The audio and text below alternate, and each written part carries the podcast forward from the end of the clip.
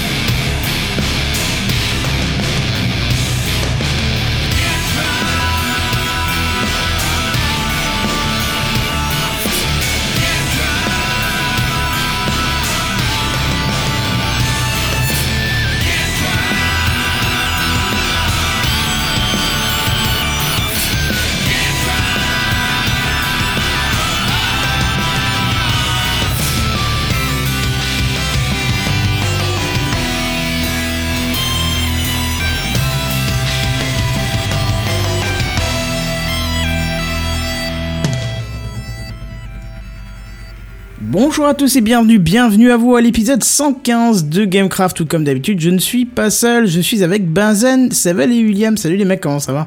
Bonsoir. Bonsoir, 115 épisodes déjà. C'est ça. Puis j'anticipe un peu en disant que, que William est là, il se connecte, déconnecte, connecte, déconnecte, donc je pense qu'il doit avoir un petit souci de, Il joue à la main De connexion. de connexion, c'est ça. Et on dit bonjour à la chatroom où il y a déjà euh, quelques personnes, c'est étonnant pour le début. Bonjour à la chatroom. Ouais, tiens, et puis justement, Randall Flagg disait le générique le plus long de la podcastosphère, mais j'avais pas vu qu'il est marqué avec celui de l'ADC, c'est ce que j'allais lui dire. L'ADC, il est deux fois plus long à peu près. Mais, euh, mais voilà. Ah, mais quand même, les gens qui peuvent pas avoir une vraie connexion internet, quoi, je trouve ça honteux. Ouais, c'est pas ce que t'avais pendant un an ou deux? Non D'accord. ah, c'est pour ça que tu dis ça, d'accord. Le temps que je me Oui. réveille, tu vois. Non, je dis ça parce que je compatis, euh, je me mets à sa place, quoi. D'accord. Avoir une connexion internet, c'est un peu, c'est un peu une joie au quotidien, tu vois. C'est ça, effectivement. Oh que oui. Et ben justement, William arrive là. Il a l'air de tenir. Est-ce que tu es parmi nous, mon cher William? Hello, hello Ça va? Les... Il nous entend pas, je crois. Si? Un, deux? Non? Oui? William? William. Hello, hello, hello, hello D'accord. Ça va la forme? Très bien, et toi? Eh bah écoute, nickel. T'as loupé le générique, c'est dommage. T'as vu ma manière classe de dire que t'es en retard? Je suis en train de dire, le générique, parce qu'on s'en fout, on l'a entendu 50 000 fois, t'es gay, où est-ce qu'il veut en venir je, je sens bien qu'il y a quelque- que vous essayez de me dire quelque chose, mais euh, C'est de vous la phrase, vous l'avez entendu c'est ça. C'est un peu ça, ouais. Non, mais je sens bien que vous essayez de me dire quelque chose, mais c'est de vous la phrase où vous l'avez entendu ça. Je pourrais vous tuer, je crois. De chagrin, hein. Il faut plus que vous euh, parliez avec des gens. Ça faisait longtemps, ça, euh, qu'on n'avait pas passé ça, d'ailleurs. En même comme temps, ça fait longtemps que Jedi n'est plus là. C'est vrai que c'est vrai qu'à la base, c'était pour, euh, pour euh, Jedi. euh, Voilà. Ah oui, et puis on en parlera, on en parlera dans deux secondes. euh, C'est vrai que je l'avais enlevé, mais on va en parler. Euh, vidéo. euh, comment on va mettre Voilà. Bref, on va passer à l'introduction, vu que de toute façon on raconte un peu de la merde pour le début, mais ça c'est comme tous les débuts, c'est histoire de genre, on fait une- un début avant l'introduction. Bah oui. S'il te plaît. c'est- S'il te plaît, quoi. N'importe quoi. Bah, c'est pour se mettre un peu dans l'ambiance et machin. Comme ça, j'en profite aussi de te demander de te rapprocher de ton micro. Enfin, tu vois, le truc ça de base. Non, non, non. Si, là, c'est bon, là, bon. Je suis en train de deux- faire des bisous à mon micro. Mais oui, mais fais-lui. Tu sais quoi Je dis ça, je dis rien. On peut en reparler après hein, pour les détails. Mais si tu lui fais des bisous et qu'on t'entend encore pas assez, c'est que tu l'as mal réglé. Mais on peut en parler après si tu veux. Je te montrerai les techniques du samouraï que j'irai chercher sur le net discrètement. non, c'est Ouais, que, ouais. c'est que tu l'as peut-être pas assez amplifié. Du coup, euh, voilà. Mais bref, on s'en fout. Ouais, mais bon, je change de micro régulièrement, du coup, ça fout le bordel. Hmm, je me doute, ouais. Euh, Qu'est-ce que je veux dire? L'introduction, oui, alors euh, effectivement, Mister SimSim en parle dans les commentaires, il dit 819 vues sur la vidéo la plus étonnante du monde. Tu sais, Benzen, ta vidéo préférée de ma chaîne. Je sais, et je, je, je suis tombé sur. Enfin, je. Et tous ces gens-là mériteraient de regarder la télé, c'est tout ce qu'ils méritent de Mais, faire. mais oui, mais c'est ça qui est génial. Alors j'explique un petit peu. Il y a quelques, il y a quelques semaines... Euh, Là, ça fait un paquet de semaines. En fait, ouais, j'avais l'idée déjà il y a quelques temps, euh, parce que je voyais que sur la chaîne, quand je posais euh, certains types de vidéos, ça marchait plus que d'autres, tout ça, je me suis dit, tiens, je voudrais bien réaliser une petite expérience sociale, puisque c'est la grande mode des expériences sociales en ce moment. Euh, je me suis dit, je vais poster une vidéo avec un titre ultra racoleur, mais avec un contenu complètement zéro. D'accord? Jusqu'à là, c'est- voilà. Et je me suis dit, je vais essayer d'abord sur Twitter euh, et de mettre la, la vidéo en privé sur ma chaîne. Enfin, en. Non, non. euh, euh, Enfin, comme quoi elle était pas Non dans catalogue. Ouais, voilà, non répertorié, merci, je trouvais plus le terme. Donc ça veut dire que sur la chaîne, on ne la voyait pas. Il y avait que si on avait le lien qu'on pouvait la voir. Du coup, je l'ai mis sur Twitter. Et sur Twitter, il y a eu quoi euh, Quelques vues, mais un truc ridicule, ce qui me rassure un petit peu sur la qualité des gens qu'il y a sur Twitter, puisque peu de monde a, a, a cliqué dessus.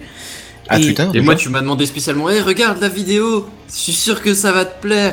J'ai essayé de, ouais, ouais, j'ai essayé de te. Kenton, bon, il me demande, allez, je vais regarder, ça peut pas faire de mal. Donc sur la, C'était c'était quoi le titre? Alors la, le titre, le- c'est- les pubs de merde sur internet mal traduites et tout, bah c'est exactement ça, c'est le truc le plus extraordinaire que vous avez jamais vu. le nom de la vidéo, c'est sans le savoir, il filme la vidéo la plus étonnante du monde. C'est ça, c'est sans le savoir, il trouve une astuce pour arnaquer la sécurité sociale ou pour euh, gagner au loto à tous les coups. Ouais, je vois le genre. C'est exactement pareil. Voilà, c'est ça. Avec l'astuce la plus hallucinante, vous aurez un iPhone 6 à 1 euro. Tu vois, c'est le genre de, de Ouais, titre putaclic, quoi. Ça s'appelle comme ça. Et euh, donc, si tu veux, euh, je, je, je m'attendais à, à, à prendre beaucoup de vues, mais pas à ce point, parce que quand je l'ai rendu euh, public sur YouTube, euh, ça a explosé en moins de 24 heures. J'avais près de 500 vues, et euh, donc là, ça fait presque une semaine maintenant. Euh, on est à 916 sur le compteur, le compteur direct. Je suis à 916 vues. Donc voilà. Et alors le, contenu de la vidéo est ridicule. C'est enfin ridicule. Moi, je, c'est, joli si tu veux, mais il y a aucun intérêt, il y a aucun rapport avec le titre de la vidéo. C'est juste une, une, un- un- une abeille, un bourdon. Qu'est-ce qu'on m'a dit l'autre fois Je Parce que moi je disais abeille et puis on m'a dit c'est bourdon. Ouais, voilà, c'est ça.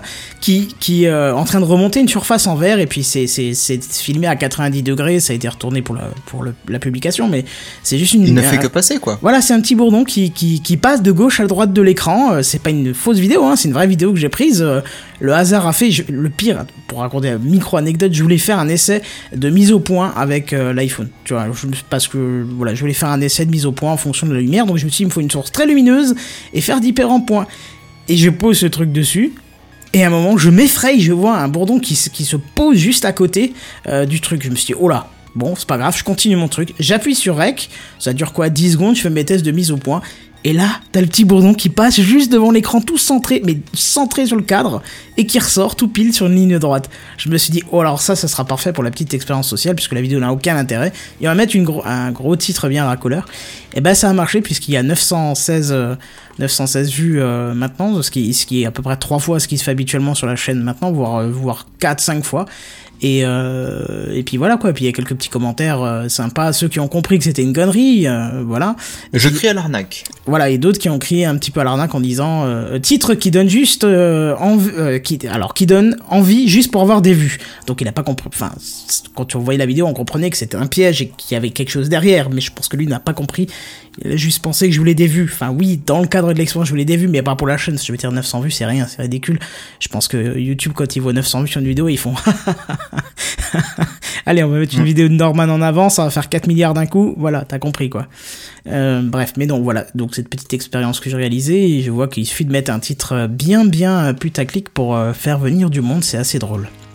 Bah, moi, j'y ai pensé à ça, hein, mais euh, quand j'ai vu ça, je me suis dit, bon, allez, c'est innocent, hein. On voit un bourdon qui passe, bon, bah, on va aller voir la vidéo hein, complètement. hein. De toute façon, 15 secondes, on va pas perdre beaucoup de temps. Je me suis dit, de toute façon, Kenton, des fois, il, est un peu poète sur les bords, hein, et la nature, tout ça. Et puis non.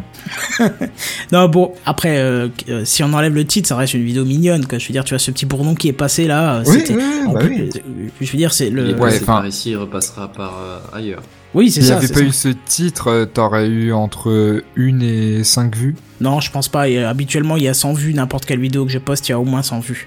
Mais, Même euh, un bourdon. C'est-à-dire que tu mets après ce que tu veux hein, euh, en, en thumb- thumbnails, là, donc euh, enfin en petite, euh, petite imagette là. Et toi, t'as mis quoi? Ah mais j'ai rien mis du tout, je l'ai laissé brut et il se trouve que c'est le bourdon en, en plein milieu de l'image. Donc c'est YouTube qui a choisi la bonne, euh, le bourdon en plein milieu de l'image. Voilà. Mais c'est- YouTube fait des bons choix, des fois. Bah oui, ça doit être ça. Enfin, c'est- à mon avis, il a pris au milieu de la vidéo et comme la vidéo a été coupée au moment où ça rentre et au moment où il sort, euh, mathématiquement, vu qu'il avance à une vitesse constante, milieu de la vidéo, il est au milieu de l'image, tu vois. Je suis pas très fort en ça mathématiques, mais je pense que ça se tient quand même. Ouais. Donc voilà, si vous nous écoutez en, en podcast, euh, n'hésitez pas à aller voir cette vidéo qui ne sert strictement à rien et fait grimper euh, les, les stats de cette vidéo ridicule. C'est juste pour le, le test. Enfin bon, maintenant c'est fini. Mettez-la en mais- trending topic sur Twitter. Ce serait drôle, effectivement. euh, Faudrait que. Faudrait... qui c'est qui a accès au Twitter là, de, de l'émission? Ce serait bien de le poster là. Pardon Ce serait bien de le poster là pour le Twitter de l'émission, non? C'est Ouais, non mais il y a que toi et Oasis qui en sont capables. Bah oui, mais pourtant je vous ai donné les droits tous, mais euh, comme quoi. Oui, mais moi j'ai pas ton truc deck machin truc là. Mais non, mais t'es Moi pas plus. obligé, tu peux rentrer directement sur le compte, mais bon, c'est pas grave. Je vais poster ça, hop, ça me prend une seconde où je suis obligé de raconter de la merde, mais je... Bah, on va te laisser faire, tu te débrouilles tellement bien. Mais oui, et puis de toute façon, on va enchaîner ensuite euh, sur les commentaires, à moins que tu encore d'autres choses à dire euh, là-dessus. Euh, non, non, non, on va enchaîner effectivement sur les commentaires. Alors euh, j'ai noté une déferlante de commentaires en deux semaines là. Euh, pour preuve, la semaine dernière, j'en ai pas parlé, j'avais mis de côté, je me suis en- pas toutes les semaines non plus parlé de commentaires. Euh, j'ai eu un mail sur podcast.gamecraft.fr, n'hésitez pas à nous faire des retours, c'est toujours sympa. Ah si, je reçois aussi de la pollution, euh, de la pollution des, spams, euh, une espèce de... Voilà, hein, qui m'a envoyé un mail trouvant des fautes d'orthographe sur le site, mais alors c'est chaque fois c'est quand ça va à la ligne ou machin, tu vois, elle détecte, donc tu vois que c'est détecté automatiquement et elle le dit j'utilise un robot qui détecte les fautes. Si vous voulez, je vous fais un devis gratuit pour machin machin. Euh, ça sert à rien de nous démarcher, je vous montre directement mon troisième doigt de la main en partant de n'importe quel sens, ça ira, vous prenez celui que vous voulez, euh, du moment que vous partez du de- le troisième en partant de n'importe quel sens, et vous le prenez bien dans votre face parce que je déteste le spam et, et les trucs non sollicités, Mais non, surtout mais si c'est pour me vendre tu des choses. quoi. le spam, t'es vraiment bizarre, la plupart des gens adorent le spam. Non mais à la, à la limite, tu sais, quand tu reçois des trucs sur le Viagra, et encore je trouve ça s'est calmé depuis quelques temps, euh, bah d'ailleurs j'en reçois plus. C'est calmé parce que ton... Anti-spam ton- marche bien, ouais, je pense. Ouais, c'est ça, je pense c'est surtout ça. Mais là, comme ça vient de podcast.gamecraft.fr, il y a pas de, je pense pas qu'il y ait un anti-spam, donc du coup il y a n'importe quoi qui peut arriver. Et là, du coup, j'ai reçu ça, ça m'a un petit peu, voilà. Mais bon, bref.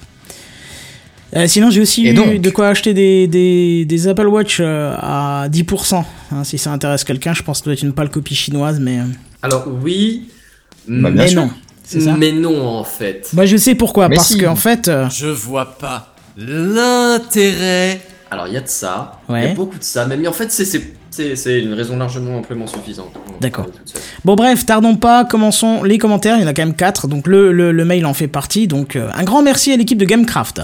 Bonsoir à vous l'équipe de Gamecraft, Gamescraft, et orthographie quand même le nom de- du podcast correctement s'il te plaît. Je vous suis depuis le début maintenant, Il est je vous suis depuis, non attends je vais y arriver, je vous suis depuis maintenant un an et je voulais vous féliciter pour votre incroyable travail, on sent qu'il y en a beaucoup et on ne félicite pas assez, je le recommande à beaucoup de personnes qui s'intéressent à la technologie, cette émission est un pur moment de bonheur, tous les jeudis je suis enfermé dans ma chambre exprès pour vous écouter. Merci à Deville pour ses blagues et au reste de l'équipe pour votre travail. Euh, bonne continuation, je suis ravi de vous écouter chaque jeudi et c'est Goldorak 1975 qui nous écrit ça. Alors je voudrais juste dire à Goldorak un grand merci déjà pour ton retour, mais Deville est plus là depuis près d'un an. On, on lui dira à Deville hein, que c'est Bah, sympa, mais il, bon. il les rattrape peut-être un par un. C'est ça, tu les as peut-être commencé depuis le début. Alors là, ça va faire mal, hein, parce que déjà, il y a, il y a plus de 3 jours de podcast d'affilée, et en plus, euh, je crois même plus que ça.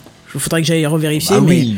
mais euh, et en plus, tu vas, tu, enfin, l'évolution, enfin, le changement et tout, ça va être que, bizarre, quoi, tu vois. C'est, ça Déjà, va il y a pas mal de changements, puis ensuite, euh, ouais, les, du coup, le principe, c'est quand même que c'est des news en général. Donc, il y a des trucs qui sont encore vrais à l'heure actuelle, mais il y en a pas mal qui sont plus vraiment neufs et frais et euh, aussi intéressants, quoi. C'est ça. Alors j'ai 113 vidéos. Est-ce que je peux tout regarder? Alors tout regarder, je vais vous dire combien il y a de de, de, de temps de Gamecraft. Moi, je dirais à peu près Huit 9 mois et demi. Et ils affichent plus le temps ou quoi? Bah, Si, c'est si. pas très très difficile, tu multiplies le nombre d'épisodes par le temps moyen d'un épisode. Hmm, ah, bah, à Ah, l'époque, tu ils pars mettaient le environ temps sur de... deux heures. Ouais, ouais, c'est ça, deux heures, ouais, à peu près. Bah, 2 heures avec 115 épisodes de Gamecraft, euh, ça fait quand même euh, pas mal de d'heures de vidéo, ça en fait 230. Hein, à l'époque, dans la moyenne. playlist, il ouais, marquait en gros, le nombre tu d'heures. essayé de meubler, je te remercie pour ça, mais en gros, il y a quasiment 10 jours. 9 jours et des poussières. C'est pas ce que je disais juste avant? J'ai pas écouté ce que tu disais. Ah, merci pour le soutien. Mais non, mais non, il mais a j'étais 19 j'étais jours. en train de sortir la calculatrice. Qu'est-ce que tu. ce que je comprends pas, c'est qu'on ne peut pas avoir le temps total de la playlist. À l'époque, ils le mettaient et on avait déjà des, des chiffres hallucinants. Mais bon, bon, bref, c'est pas grave. Bref, mais ouais, Devil n'est plus là. En tout cas, euh, si tu remontes jusqu'au début, je te souhaite bon courage. Ça va faire mal. hein. Bref. Mais c'est sympa, ça veut dire que ça Oui. m'intéresse énormément. Effectivement, bah c'est cool. Bah, le problème cas, c'est qu'on est un podcast qui est vachement lié avec le, le- la sortie des news, donc ça a peut-être moins d'intérêt Voilà, à à peu remonter. près ce hein. que je dis il y a deux minutes. Venez surtout pas me reprocher de pas avoir écouté une deux mots de Seven. Parce On que était sans déconner. On était chacun en train d'essayer de calculer dans son coin, Ouais, c'est pour ça, tu vois. Et du coup, moi, personne n'a écouté que l'autre. Seven avait dit un truc, mais euh, j'avais mal entendu. J'ai pas, j'ai pas fait l'effort de réécouter ou de réfléchir dans ma tête. Mais, mais alors Kenton, quoi. J'ai fait une phrase entière, même pas t'as souvenir que je l'ai dit. Non, mais je suis déçu, je vois plus le, le timing. euh, D'habitude, on le voyait. Mais bon, on s'en. Voilà, on s'en bat les testis couilles avec le pinceau de l'indifférence. Exactement. déjà. Bref, commentaire suivant, toujours fidèle de Yoa19, hein, notre cher Yoa19, qui dit Depuis le dernier épisode de Stay Geek Radio jusqu'à aujourd'hui, il est toujours aussi plaisant d'écouter Gamecraft, de suivre l'évolution technique et du contenu, euh, et du contenu m'a beaucoup plu. Les jeux vidéo m'intéressent moins, ils sont justement devenus très à part. Le passage au format podcast m'a permis de découvrir un large catalogue de contenus, de sorte à éveiller ma réflexion. Quoi de mieux que de rédiger ce commentaire tout en écoutant Gamecraft en live sur YouTube? Alors foncez, l'équipe de, de Gamecraft est motivée pour continuer. Mais carrément, et merci à toi Yeah. mon cher Yo. hein. Je, je tiens Merci. à préciser que tu critiquais dans le commentaire précédent l'orthographe du nom du podcast, alors que dans ce commentaire-là de Yowa19, Gamecraft est extrêmement bien orthographié, avec même une majuscule sur le C de craft. Voilà, qui est très important en plus, même si on le voit pas sur l'image de Gamecraft, classe. il y a bien un C majuscule, donc euh, merci à toi. Il y a pensé. C'est ça. Euh, je recommande aussi 5 étoiles de la part de Renault33750 qui dit si vous aimez la tech, euh, ce podcast est fait pour vous. Une équipe au top sur l'actualité, bonne ambiance, continuez comme ça. PS, la télé, c'est le mal. Et je- Exactement. La télé, c'est le mal. Euh, je mets pas le fond parce que j'ai oublié de le prévoir, mon cher euh, Seven. Il vient Ah. je, je viens de me rendre compte en cliquant sur l'introduction émission. Je me suis rendu compte que je l'avais oublié. Bon, bref, euh, troisième Ah, et, enfin hein. quatrième et dernier commentaire. Enfin, le, le premier c'était un mail, donc troisième commentaire. Excellent podcast sur 5 étoiles de Onyx45 qui dit super podcast, podcast sur la- l'actu vidéoludique, web, les nouvelles technologies, le tout servi par une équipe de rédacteurs qui travaillent d'arrache-pied leurs articles, entre parenthèses, hmm, enfin pas tous, et ce dans une ambiance bon enfant et détendue tout au long de l'émission. Alors moi je dis ça dénonce dans celui-là. Hein. Alors c'est quoi? C'est les articles qui sont pas tous bien travaillés? mais, euh, mais on dira rien parce qu'on n'est pas des cafeteurs. C'est ça. Non mais j'aimerais bien savoir, est-ce que c'est quoi? C'est l'article qui est pas bien travaillé ou les rédacteurs qui sont pas bien travaillés? Non, qui Pas, travaille pas pas, bien, travaillé trop. ou pas bien fini en général? Ouais, C'était un peu l'idée du truc, hein, mais Seven n'avait pas, n'avait pas saisi. bon voilà, en tout cas on Je vous ne me remercie. sens pas concerné. Ouais, ouais, ouais, qu'on m'est pas cerné, c'est ça. Non, en tout cas, on vous remercie énormément pour tous ces retours et tous ces retours positifs avec ces 5 étoiles sur iTunes. Ça fait super plaisir euh, euh, d'avoir ces retours. N'hésitez pas, si vous n'avez pas encore mis euh, de, de commentaires, allez en mettre un, ça nous fera plaisir. Ça nous fera peut-être remonter dans les stats, ce qui est très important pour, pour se faire découvrir par d'autres personnes.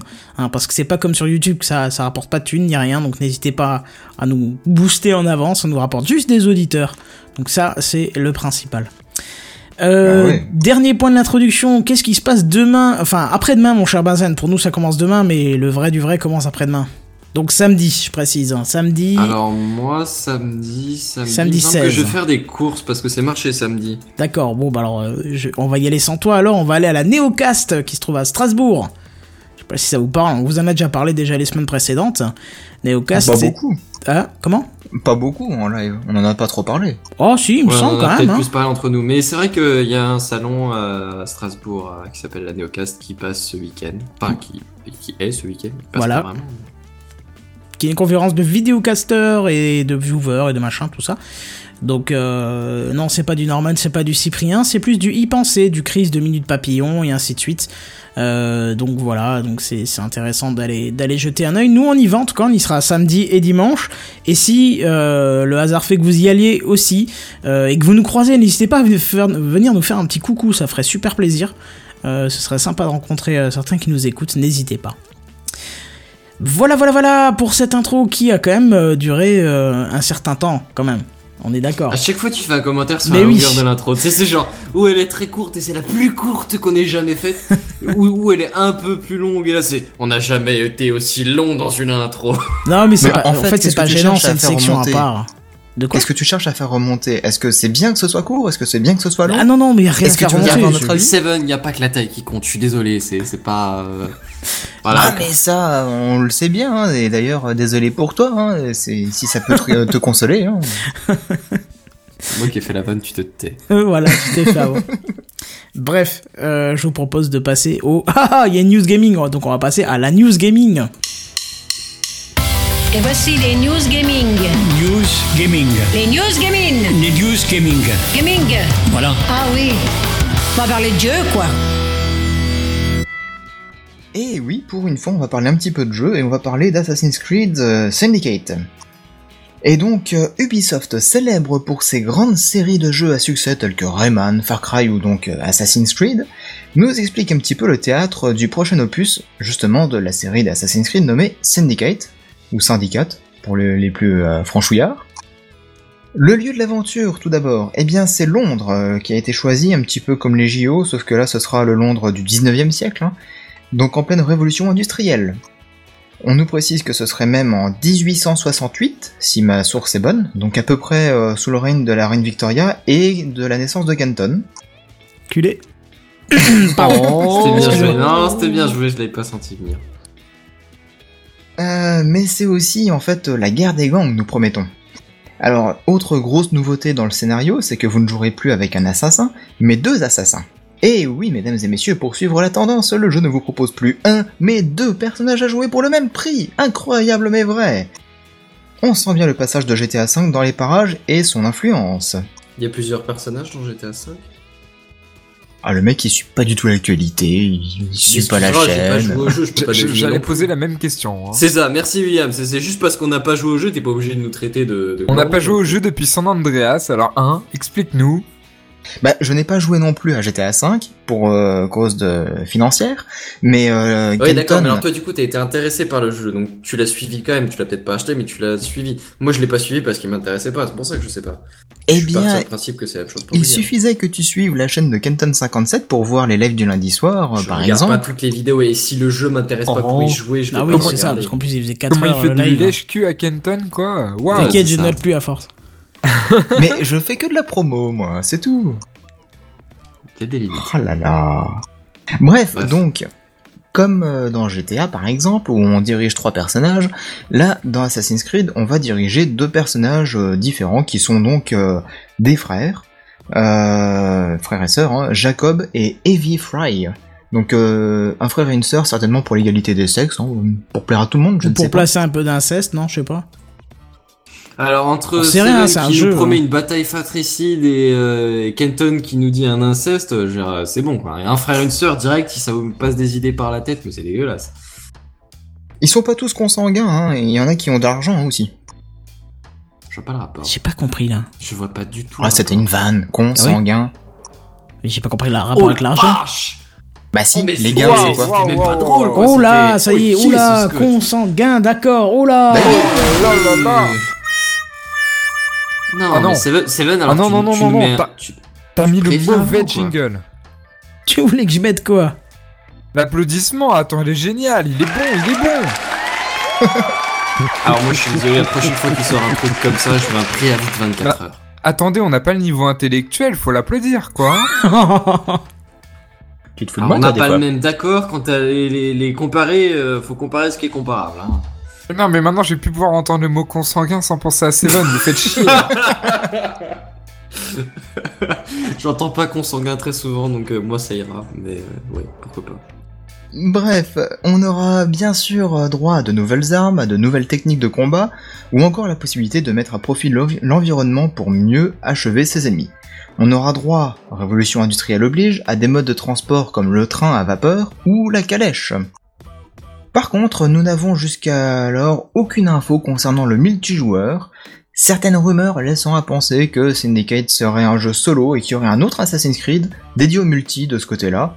Alors, Peut-être que Benzen a des infos là-dessus, étant donné que t'aimes beaucoup cette série de jeux. Alors oui, mais pas sur le multi en fait. Le, le multi, hein, j'ai essayé, je suis pas particulièrement fan. Ouais. Et, euh, et honnêtement, je suis un peu sur la réserve. C'est vrai qu'il y a des, ça peut être intéressant, hein, mais bon après les, quand, quand ils vendent des nouveaux modes de transport comme le train à vapeur ou la calèche, on avait déjà les chevaux ou, ou les calèches d'ailleurs euh, dans, dans des précédents opus. Bon, ce sera sûrement mieux géré, hein, je dis pas, mais euh, Oui, Mais parce ça que d'ailleurs, déjà. on pourra, on pourra Et, se battre euh, sur le toit de ces véhicules. Oui, oui, bref. Ça, ça, y avait déjà aussi, il y avait déjà aussi des missions où tu, tu tabassais euh, sur, le toit d'une calèche euh, en pleine campagne italienne. Enfin, je sais plus si c'était italien, mais ça devait être ça. Et, euh, et ouais, il y a deux, trois trucs qui, qui me vendent pas tellement, tellement du rêve. L'aspect de, gérer un petit groupe de, un, gang, ça pourquoi pas. Après, par contre, il y a tout, le grappin, je sais pas si, tu l'as vu ou pas, mais honnêtement, je, je suis assez mitigé par rapport au grappin parce qu'un truc qui t'épargne toute l'escalade, ça te vire la moitié du gameplay d'Assassin's Creed à un moment donné. Quoi. Mais après, t'es pas obligé d'utiliser le grappin sans arrêt. C'est un, non, non, non, on un d'accord. Mais le, le principe de pas utiliser le grappin s'il y est et qu'il est beaucoup plus efficace, c'est assez contre-productif. Bah, en tout cas, il est promis qu'il y soit aussi. Apparemment, euh, ça plaît à beaucoup de gens. Donc toi, t'aimes pas, mais peut-être qu'il y a beaucoup je, je d'autres suis pas joueurs qui, qui convaincu. Je pense que le, le jeu va perdre un peu de son intérêt parce que le, une bonne partie de l'intérêt, c'est de se trimballer euh, c'est une bonne partie du, du gameplay, ça consiste à te déplacer de tour en toit, de baraque en baraque, de, de quartier en quartier. Enfin voilà.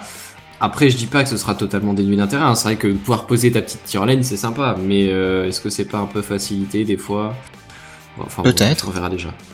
Bah d'ailleurs, il y a Randall Flagg qui nous dit, euh, franchement, euh, Assassin's Creed, il y en a marre, ça fait des années qu'on nous resserre le même jeu. Ah, c'est Ah, c'est la après, su- euh. c'est- c'est une saga, c'est c'est le même type de gameplay. Après, il y a des évolutions, Mm. honnêtement. Faut, faut reconnaître qu'il y a des évolutions d'un jeu sur l'autre. Oui, entre le premier Après, et tu le les dernier, apprécies sûr. tu, tu les apprécies pas toutes, hein, que ce soit euh, changement au niveau de, de, de l'histoire, de- du gameplay, de l'environnement, voilà. T'apprécies, t'apprécies pas. Mais honnêtement, je reconnais qu'il y a des changements régulièrement. Mais justement, ce que, D'un jeu sur l'autre, il y a des changements. ce que je disais, c'est que j'avais joué à aucun pour l'instant et que ce serait peut-être une bonne occasion de commencer. Ben, euh, Tu je vas peux direct pas te avec dire un si c'est une dernier, bonne occasion de commencer avant de l'avoir, euh, d'avoir, avant d'y avoir joué. Non, mais d'accord, mais si je veux dire sur un récent, un très récent, plutôt que de commencer par les premiers. Bah, le Unity, il était pas mal. Commence par un des premiers. D'accord. Personnellement, s'il y a un jeu que j'adore, c'est vraiment Assassin's Creed. Mon petit frère m'a fait connaître. Et je dois avouer que c'est franchement, c'est- c'est c'est- c'est juste une tuerie. Et j'ai vraiment envie de tester ce, ce prochain Assassin's Creed, quoi. C'est- Ça claque vraiment. Eh bien, il faut Bah, moi, j'étais vraiment fan au peu. début, et honnêtement, les deux, les deux derniers, c'est pas qu'ils sont mauvais, hein, ils ont tous les deux des très très bons aspects, mais euh, c'est pas, c'est pas blanc, quoi, c'est pas idéal. Du coup, euh, je, je l'attends, mais, euh, mais, mais pas avec un, un cœur gros sur la main, tu vois. C'est, je l'attends, mais un peu mi-figue, mi-raisin. tu vois. Ouais, parce Tu que vas toi, pas t'es le- le super fan d'habitude. Mais je suis super fan, mais les deux derniers m'ont un peu laissé euh, tiède, tu vois. Du coup, euh, ben, je suis pas particulièrement enjoué. J'attends de voir ce qu'ils vont, ce qu'ils vont me présenter. Mais pourtant, la révolution française dans Unity, elle était euh, vachement bien modélisée. La ville de Paris, tout ça. Alors éventuellement on aurait pu en discuter, mais j'en avais déjà discuté et euh, j'ai déjà fait une review dessus et si tu veux bien on en discutera plus tard parce qu'on va pas passer une demi-heure Mhm. pour que je t'explique tous les points. Tout à fait. En tout cas, donc Ubisoft travaille dessus depuis deux ans déjà et mettra en vente ce nouveau jeu euh, le 23 octobre sur PS4 et Xbox One. Par contre, ils sont restés évasifs sur la date de sortie du, du PC, de la version PC, parce qu'ils disent euh, en automne. En général ils disent en même temps puis après ils reculent d'un mois. Donc, Ouais, donc, euh, attends-toi à ça probablement pour Noël, quasiment. Fin, fin novembre, mais, à voir. Hmm. D'accord. Et donc tu ne le précommanderas pas, toi. Pour l'instant c'est pas prévu. D'accord. C'est pas prévu, pardon, c'est pas prévu. Bon, bah c'est impeccable. Nickel, bon, bah voilà, encore une chose à dire là-dessus? Moi, On non. peut y aller. Ah bah c'est parti.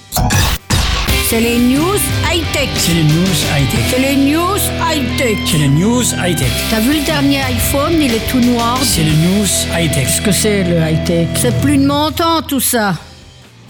Alors ça y est, Windows c'est fini, la Windows 10 euh, sera la dernière version de votre système d'exploitation préféré. Alors, ça De veut pas- quoi? Eh oui, c'est fini, c'est le dernier. Alors ça veut pas dire que le prochain euh, changera de nom ou que Microsoft arrêtera de faire des OS, hein, non, bah, bien sûr que non. Euh, mais qu'à partir de la version 10, euh, vous aurez le droit à un nouveau modèle nommé Windows as a Service, euh, qui donc euh, en gros remplacera les, les prochains Windows. Le principe est simple, c'est Windows 10, donc celui qui arrivera cet été sera la base, et tous les mois l'OS se mettra à jour en apportant son lot de corrections, de patchs de sécurité, son lot de nouveautés, d'améliorations, et tout ce qui s'ensuit. Et comme c'est déjà le cas, mais euh, peu le savent, euh, le, système sera modulable et modulaire surtout, et on pourra euh, y ajouter la brique que l'on souhaite. hein. donc voilà. À partir de ce principe, oubliez les service packs, euh, oubliez les service packs, et si vous avez déjà installé, enfin si vous devez si vous avez déjà réinstallé un Windows, euh, vous avez peut-être goûté à la joie des milliards de mises à jour à faire dès que l'OS est installé. Bah là, Oh, à il... peine. ouais, ouais.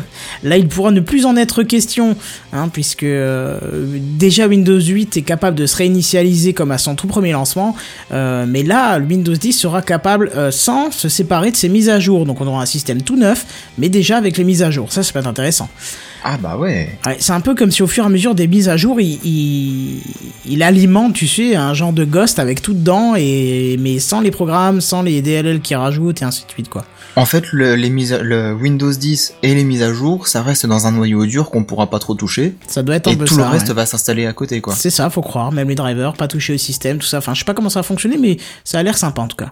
Bah ouais, sur l'idée, c'est génial. Ouais, parce qu'on est quand même loin du système euh, qui est basé sur le principe de la restauration de système, justement, qui, qui pourtant avait fait ses preuves hein, sur Windows 7. Euh, J'ai une machine, un problème au boulot, là, qui de temps en temps euh, se crache complètement, mais quand je te dis crache complètement, c'est qu'il me reste plus que le lancement de Windows en admin, plus rien d'autre ne marche, plus de carte réseau, plus moyen de mettre de clés, plus moyen de rajouter du matos, rien. Et le seul Oh. truc qui marche, c'est la restauration, euh, et c'est la restauration que j'avais faite à l'origine, enfin la, la sauvegarde que j'avais faite à l'origine. Donc ça tombe bien. Mais bon, bref. Bon, en tout cas, euh, pour revenir à notre système de mise à jour, c'est encore flou hein, du côté de chez Microsoft parce qu'il y a déjà un projet en cours qui s'appelle Redstone, Haha, comme par hasard ce nom, qui sera, euh, qui serait tout de même une mise à jour majeure du système prévue déjà pour 2016. Donc au final, si vous y comprenez quelque chose dans toutes ces news Windows, moi je suis preneur parce que à Bah, force. c'est peut-être, euh, tu sais, ils avaient parlé de, on en avait parlé la semaine dernière, il me semble, il y a deux semaines, de retarder certains gros trucs de, par rapport à la sortie de Windows 10. Ouais, je sais pas, mais là, tu vois, d'un côté, ils te disent euh, plus de mise à jour euh, majeure, ce sera que des mises à jour tous les mois, et après, ils te disent, bah, non, on a quand même une disent plus Redstone. de, ils disent plus de, de, de, de, de- D'OS. de service pack ou d'OS. Ils disent pas qu'il y aura des mises à jour qui sont plus grosses que d'autres. Ouais, c'est... Ah oui, j'avais pas vu ça comme ça, en fait. Ah, Moi, je trouve ça assez, assez Ils, vont même. forcément ressortir des, des grosses fonctionnalités au fur et à mesure. C'est juste que ce sera pas un changement d'OS pur et dur ou ce sera pas un service pack euh, en tant que tel. Hmm. Ce sera juste une mise à jour un peu plus grosse qu'une autre. Non, j'avais pas vu ça comme ça, c'est bien vu. Mais moi, je, disais, je trouve ça un petit peu bizarre quand même parce que ce qu'ils proposent là, c'est exactement ce qu'ils proposaient pour Windows 8, puisqu'ils disaient, on sort Windows 8 et on va sortir prochainement Windows 8.1 et l'année prochaine, théoriquement, on va faire Windows 8.2, 8.3, etc. De sorte que ça va apporter des, des grosses mises à jour à chaque fois, en plus des petites mises à jour euh, ponctuelles.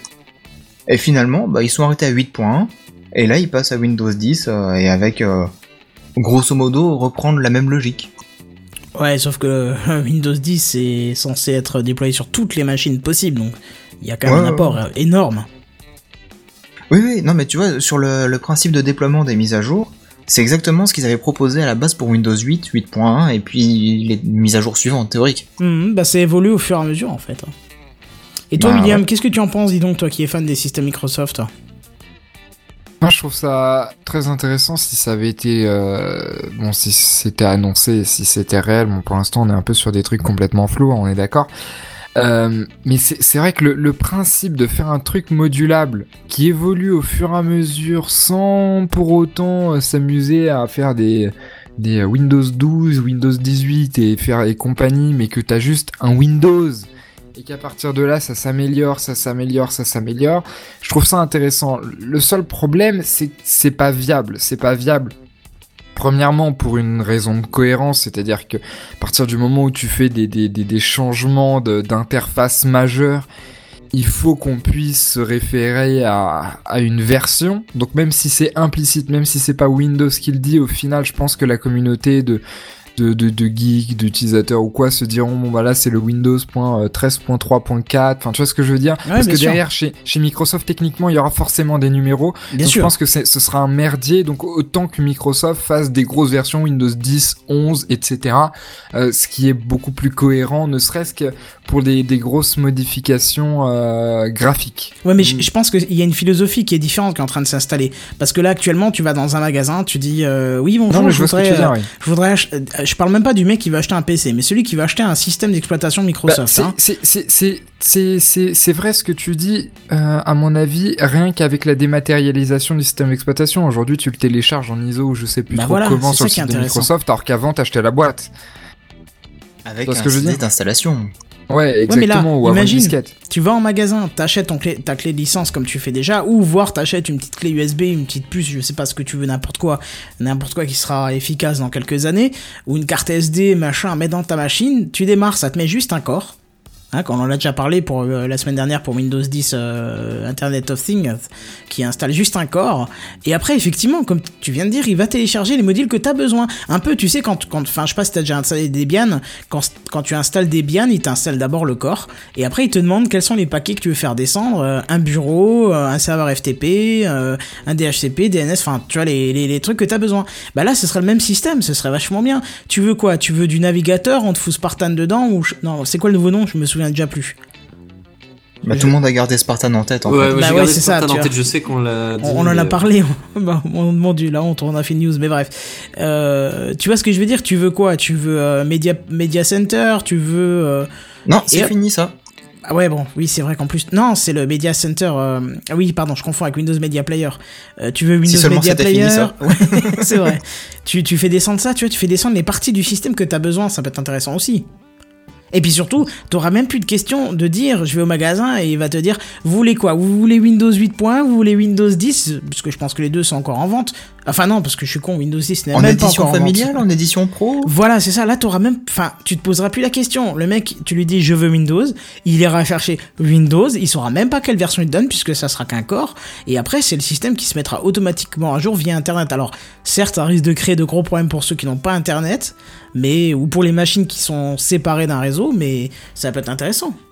C'est vrai que c'est peut-être intéressant d'un point de vue marketing, c'est tellement plus clair, etc. Et surtout pour le faire payer en abonnement. Au- aussi pour le faire payer un abonnement, ce qui, ce qui correspond avec la nouvelle philosophie de Microsoft de plus faire payer pour une nouvelle version, enfin une nouvelle grosse version, etc. Enfin un système à 200 euros et quelques. Après, ça pose à mon avis un autre problème et je pense que c'est pour ça que c'est pas annoncé parce que parce que c'est une idée mais qui techniquement à mettre en place changerait radicalement la, la, la façon dont, dont, dont Windows est conçu puisque ça ça évoque la, structure même du système d'exploitation euh, c'est- c'est-à-dire c'est l'aspect technique, c'est euh, le fait que techniquement pour que ce soit possible, il faut que le système soit entièrement modulable. Or, si tu veux qu'il soit entièrement modulable, faut que ce soit prévu à, à l'origine et je pense que Windows 10 euh, est déjà bien avancé dans la programmation, etc. Et que c'est pas quelque chose que tu fais du jour au lendemain. Tu vois ce que je veux dire? Moi, je pense qu'ils ont Bah, déjà sûr. prévu le truc puisqu'ils ont annoncé euh, pouvoir sortir leur système sur toutes les machines pour faire sortir un, un système sur un processeur qui est radicalement différent. Ils ont dû prévoir ça. Je suis désolé.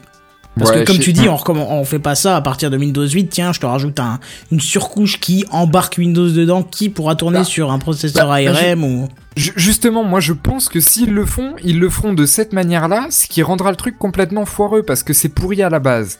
Or, pour que, ce- pour que ça marche bien, faut que ce soit modulable de base, faut que ce soit comme ces, comme ces, jeux, comme ces téléphones là, le, le projet ARA ou je sais plus comment ça Oui, s'appelle. oui, oui, bien oui, sûr. oui. ouais, ouais. C'est-à-dire que tu vois, t'as as cette structure de base, bon là on parle de logiciel, pas de matériel, mais t'as cette structure de base qui permet d'intégrer les différents blocs. Tu parlais tout à l'heure de, de FTP, on pourrait penser, je sais pas, module Wi-Fi, module interface, module je sais pas trop quoi.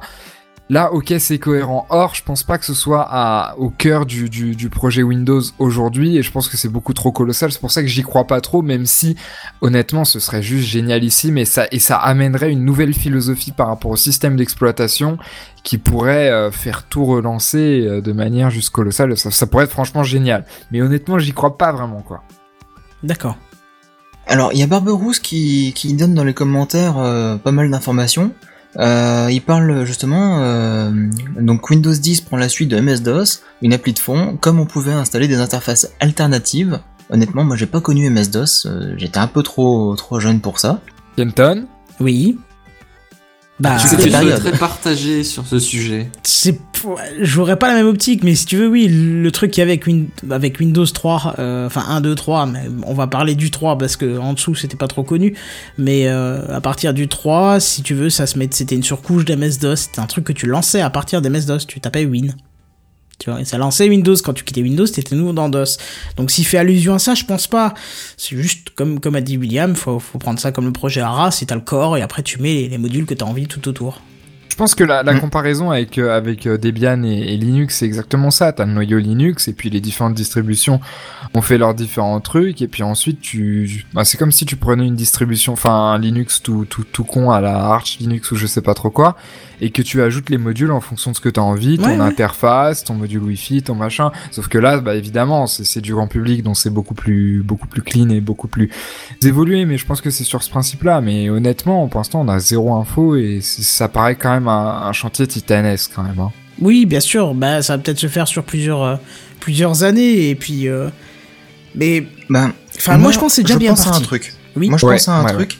Je pense que Windows 10 ce sera un petit peu comme macOS X. Parce que c'est-à-dire que bah j'ai vu une news passer là-dessus et euh, grosso modo Windows 10 comme on l'a dit il y aura euh, le, le, le corps et puis après ce sera les mises à jour qui se feront euh, des grosses mises à jour et puis des plus petites mises à jour. pas le rapport avec, avec OS X là. Euh, si, parce que OS X, il a un numéro de, de version, mais on l'appelle, par exemple, le dernier en date, c'est Yosemite. Ouais, 10 10 Yo Smith, ouais. Voilà. Ah bah ce serait euh, Microsoft euh, Windows 10, Redstone à ce moment-là. Ouais, enfin, OS X c'est encore différent parce que euh, OS X, enfin, chez, chez Apple, on t'impose les choses. C'est-à-dire que quand ils ont un nouveau logiciel à te proposer, ils te le proposent pas, ils te l'installent, tu peux même pas l'enlever. Donc, euh, je suis pas sûr que ça soit euh, la même optique. Au contraire, là, c'est l'inverse. Ouais, enfin, c'est le même système marketing. C'est le même système marketing, marketing dans la no- dans le, comment le, la nomination des, des, des systèmes. Mais après, eux, je pense pas que Microsoft impose un truc. Ils se sont pris la communauté européenne sur la gueule. Donc, euh, je Hmm. pense que là, euh, ils vont se calmer avec ça. Mais Et puis, attends, et vous imaginez le bordel entre, entre, entre informaticiens dans les services informatiques? Bon, alors, euh, sur le poste numéro 33, j'ai un ordinateur avec une interface 8.16.3, avec un module Wi-Fi euh, 12.3.8, et toi, alors, quelle est ta config à gauche? Non, mais vous imaginez le merdier, quoi? Pour avoir Mais non, des... ce serait des- pas géré comme ça. Ah non, non, mais attendez. Il y a, Mais il y a- pas il y a- géré dans le ça. code, il y aura forcément des numéros ouais, ouais. de, de versions. La seule question, c'est est-ce qu'ils les rendent publics ou est-ce que c'est plus caché, plus pour le Tecos, etc. Ce qui est évident. j'en- ai pas parlé hein, dans la news, mais effectivement, il y avait déjà plein de questionnements pour euh, le côté administrateur réseau, euh, à avoir un parc euh, hétérogène ou homogène, quoi. Ouais, je sais pas. Hmm. Moi, Bah, j'ai de façon, voir la suite. hein. On verra bien, l'avenir nous le dira. hein. De toute façon, c'est cet été qui va sortir, donc euh, wait and see, comme disent les autres. C'est ça, c'est ça. Mais je voudrais bien savoir quels sont les autres. Je sais pas. D'accord, ok. Non, Je pense qu'il parlait des anglais du coup, parce que c'est une expression en anglais. Mais ah ouais Ouais. Mince, ça sonnait bien en français pourtant, wait and, wait and see. Mais je- Mais Je en sais pas, ça fait un voulait Captain. Obvious, hein. Captain Obvious, c'est pas vrai. Il m'a fallu du temps pour le retrouver, ça fait longtemps qu'on n'avait pas Ah utilisé bah oui, tout ça. bah oui. Euh, Qu'est-ce qu'il nous dit encore, Babrousse Tu as un reliquat sous Windows avec l'invite de commande en CMD. Ouais, ouais, ouais, c'est juste un reliquat, comme tu dis. Surtout chez Apple, ils font un seul et unique processeur. Windows, lui, va partout. Euh, oui, mais je vois pas le rapport avec, euh, avec la news. Euh, Non, puis sur- surtout, ça n'a rien à voir. Ouais, c'est que c'est un système conçu pour un certain type de machine, alors que Windows est est conçu justement pour aller partout. hmm, Donc, qui est conçu pour se faire installer, etc. Alors que euh, OS X c'est justement, enfin voilà, le parallèle s'arrête là. OS X c'est justement conçu pour aller sur un type de machine, pas bouger et être fait uniquement pour celui-là. Alors que justement, Windows a dans son cœur la la Oh, l'aspect modulable. Oh, c'est beau, ça.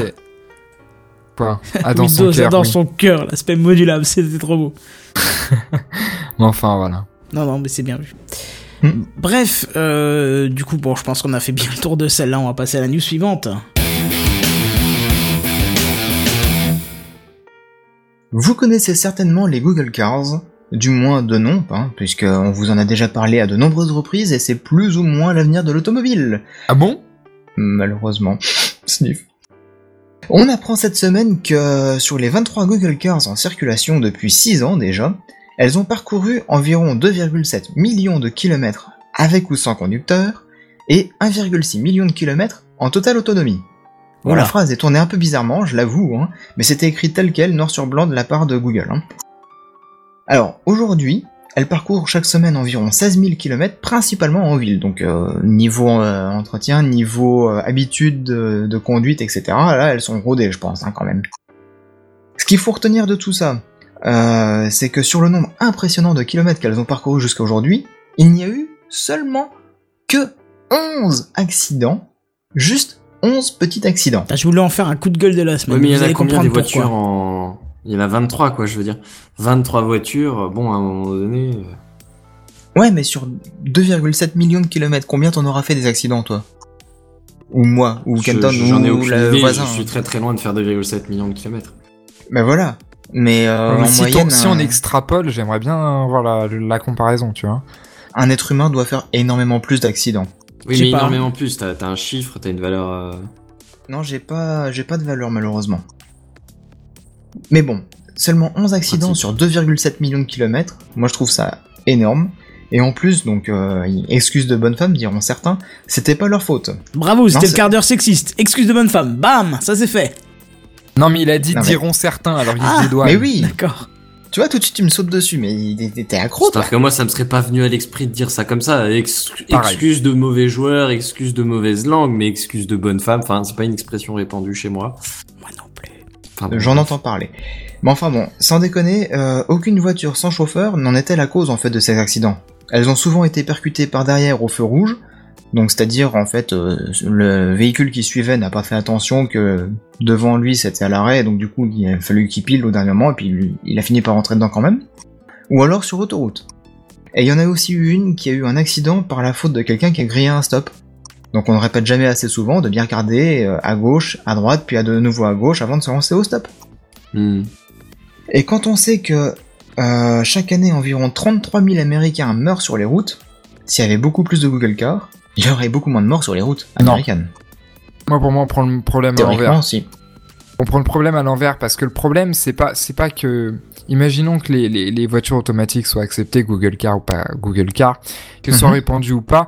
Euh, de toute façon, c'est pas possible que euh, 100% des 100% des ou en tout cas pas avant un avenir très très lointain que 100% ou alors un pourcentage si rapproche si rapprochant euh, de voitures en circulation soit des voitures automatiques.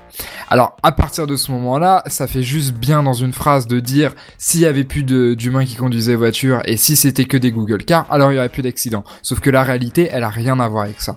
À mon avis, ce que, ce que, ce que cette news fait ressortir, c'est c'est que justement euh, la progression que doit faire la Google Car, c'est pas c'est pas que l'humain doit s'adapter ou faire ceci ou, faire cela parce que lui il ne va pas bouger. C'est que justement ces voitures automatiques soient capables d'anticiper les erreurs éventuelles pour éviter de rentrer en collision à cause des erreurs des autres. Pour moi, il est là le défi. Tu vois, il est nul par ailleurs puisque de toute façon c'est c'est pas possible autrement. Enfin, quand tu vois qu'on essaye de remplacer les voitures diesel par des voitures Intel et que déjà ça prend des décennies. Alors imagine des voitures automatiques, imagine les budgets Je colossaux. suis que ça pas d'accord Enfin, ce que tu viens de dire là.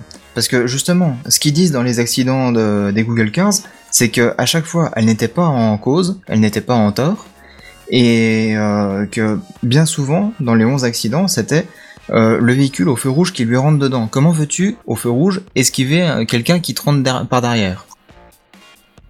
Eh ben, ça je sais pas, mais je suis pas ingénieur, Eh ben, c'est voilà. pas à moi de résoudre le problème. Après, je pense que ça peut être Ouais, intéressant non, mais même en parce tant que conducteur. le, le- à mon avis, le premier système qui va être touché, euh, et, heureusement, et vous verrez que ça serait une bonne chose par ce, ce système de véhicules automatisés, ça sera, à mon avis, les camions. Tout ce qui est livraison Bah, de laisse- marchandises, ceux qui traversent l'Europe. Ah, pardon, pardon. Bah, si tu lis la suite de la news, tu verras, je vais en parler en fait. ah bah pardon, j'ai rien dit, excuse-moi, je l'ai pas lu. Mais euh, du coup, est-ce que William veut continuer à débattre sur les Google Cars Parce qu'après, je parle des, des transports non, je, je veux pas dé- je veux pas débattre, c'était juste une, euh, une, une remarque, mais de toute façon, grosso modo, ce que dit, ce que, ce que tu dis au début de ta news, c'est ce qu'on dit depuis des années, mais ça n'avait pas été prouvé, pas, pas, pas démontré parce que les, Google Cars étaient, beaucoup trop neuves. Sauf que maintenant qu'elles ont, qu'elles sont en circulation et qu'elles ont fait 2,7 millions de kilomètres, enfin plutôt 1,6 million parce que le reste on s'en branle de ces kilomètres, euh, ça, montre juste que, c'était que c'était véridique. Euh, Enfin, je veux dire, ce qu'on avait évoqué avec Kenton dans le Café Clutch, où on expliquait que le problème c'était pas c'était pas les Google Cars entre elles, c'était les Google Cars avec des humains. Euh, on le disait plus ou moins dans le vide parce qu'on n'avait aucune donnée qui nous le disait à part à part notre bon sens. Et bien là, ça ça, le démontre. Après, euh, elles font beaucoup de kilomètres en ville pour justement euh, s'adapter aux situations d'urgence, euh, de- d'erreur des, des humains. Comme euh, par exemple, bah, tu roules en centre-ville, t'as une file de voitures qui est garée sur ta droite, d'un seul coup il y a quelqu'un qui ouvre sa portière, bah faut que tu puisses l'esquiver. Ou d'un seul coup il y a un gosse qui traverse avec son ballon qui rebondit devant, devant ton capot, bah il faut que tu sois capable de, de piler au dernier moment. Bon, c'est aussi une question de, vitesse de circulation, mais euh, tout ça faut l'anticiper, et puis bah, les Google Cars elles roulent énormément en ville pour s'adapter à ça.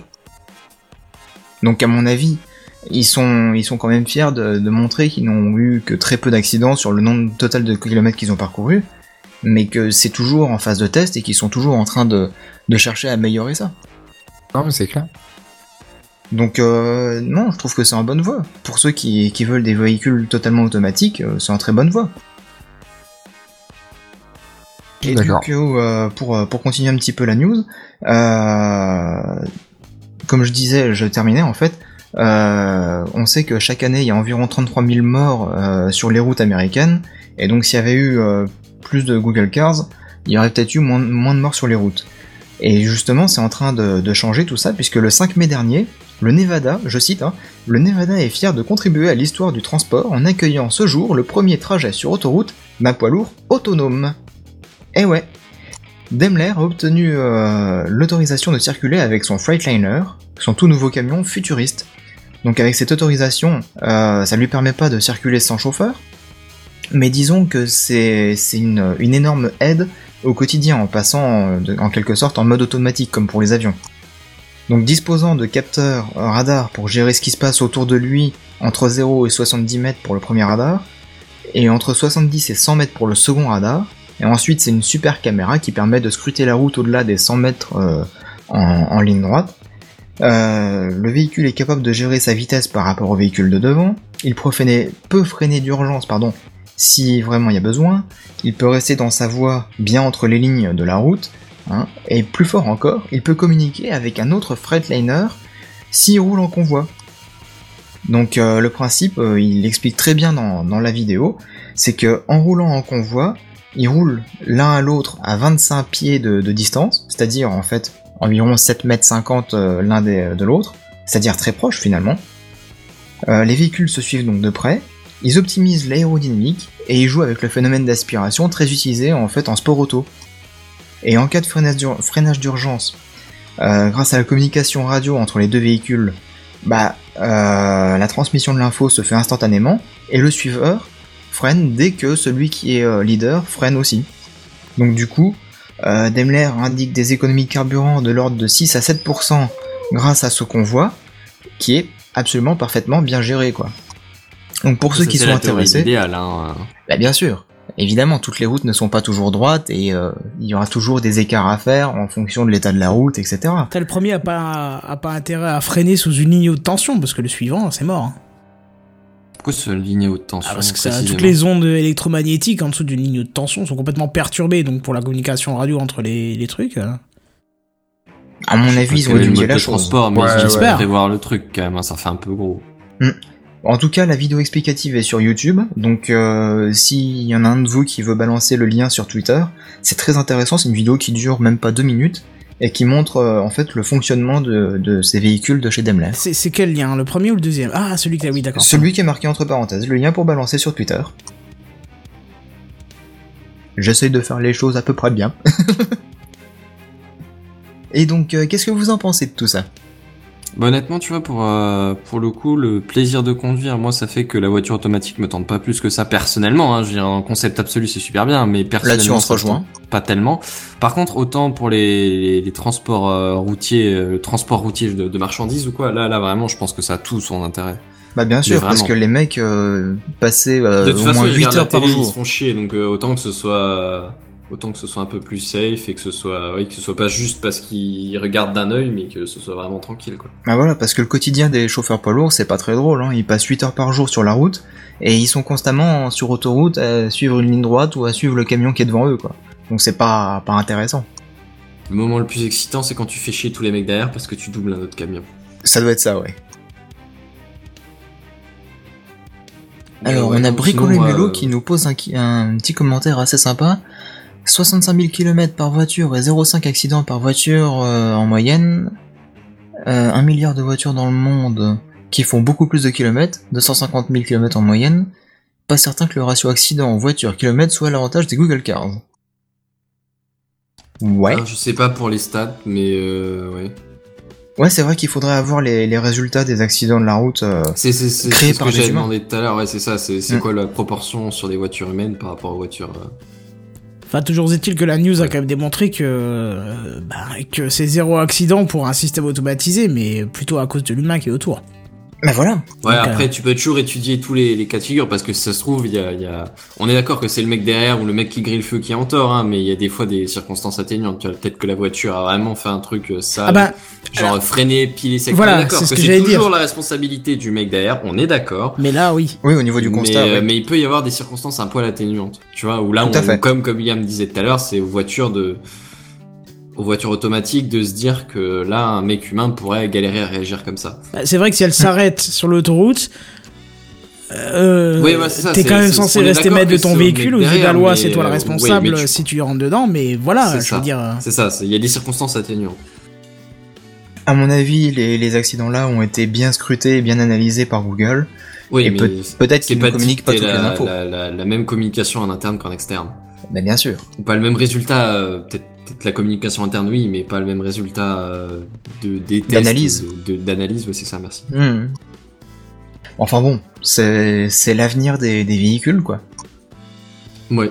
Bah, je pense surtout pour, euh, pour ce qui est des poids lourds. À mon avis, là, c'est- on touche vraiment à un truc euh, utile Ouais, et ouais, ouais, ouais. vraiment, vraiment très intéressant. Donc voilà. Kenton, autre chose à dire, non? Non, non, non, je pense qu'on a fait le tour. Tu vois, je savais pas que, que les camions euh, allaient être la cible et tu vois, ça, ça me semblait logique que ça soit le cas en il me semblait qu'on en avait déjà parlé. Je, je, je pourrais plus jurer, mais il me semble que c'était le cas. Hmm, bon, bah voilà, c'est parfait. Hmm. Bon, mais parfait, mais du coup, dans ces Google Cars, il va falloir stocker les données de la route. C'est pour ça, il va peut-être falloir une énorme place pour stocker Pour la tout bonne ça. transition. Et puis c'est Benzen qui va nous expliquer où est-ce qu'on va stocker tout ça. Quoi. Et Chez Bazen, du Kenton, coup- les transitions passent comme des cachets. Mazen, du coup, tu vas parler de quoi? Je vais parler de stockage de données. Oh bah ça alors Ouais, en gros, j'ai vu deux petites news sur les SSD, rien de bien exceptionnel, hein, mais euh, mais je me suis dit, allez, tant qu'à faire, ça fait longtemps qu'on en a pas parlé. Un SSD, juste pour être sûr que tout le monde soit au point, euh, est- qu'est-ce que c'est un SSD C'est un support de stockage, c'est comme un disque dur, sauf qu'un disque dur, c'est un, un support de stockage de données magnétique, donc c'est un support physique. Tandis qu'un SSD, c'est, euh, c'est, si vous voulez, euh, des, des puces qui, qui gardent leur comme des information sans USB. être alimentées.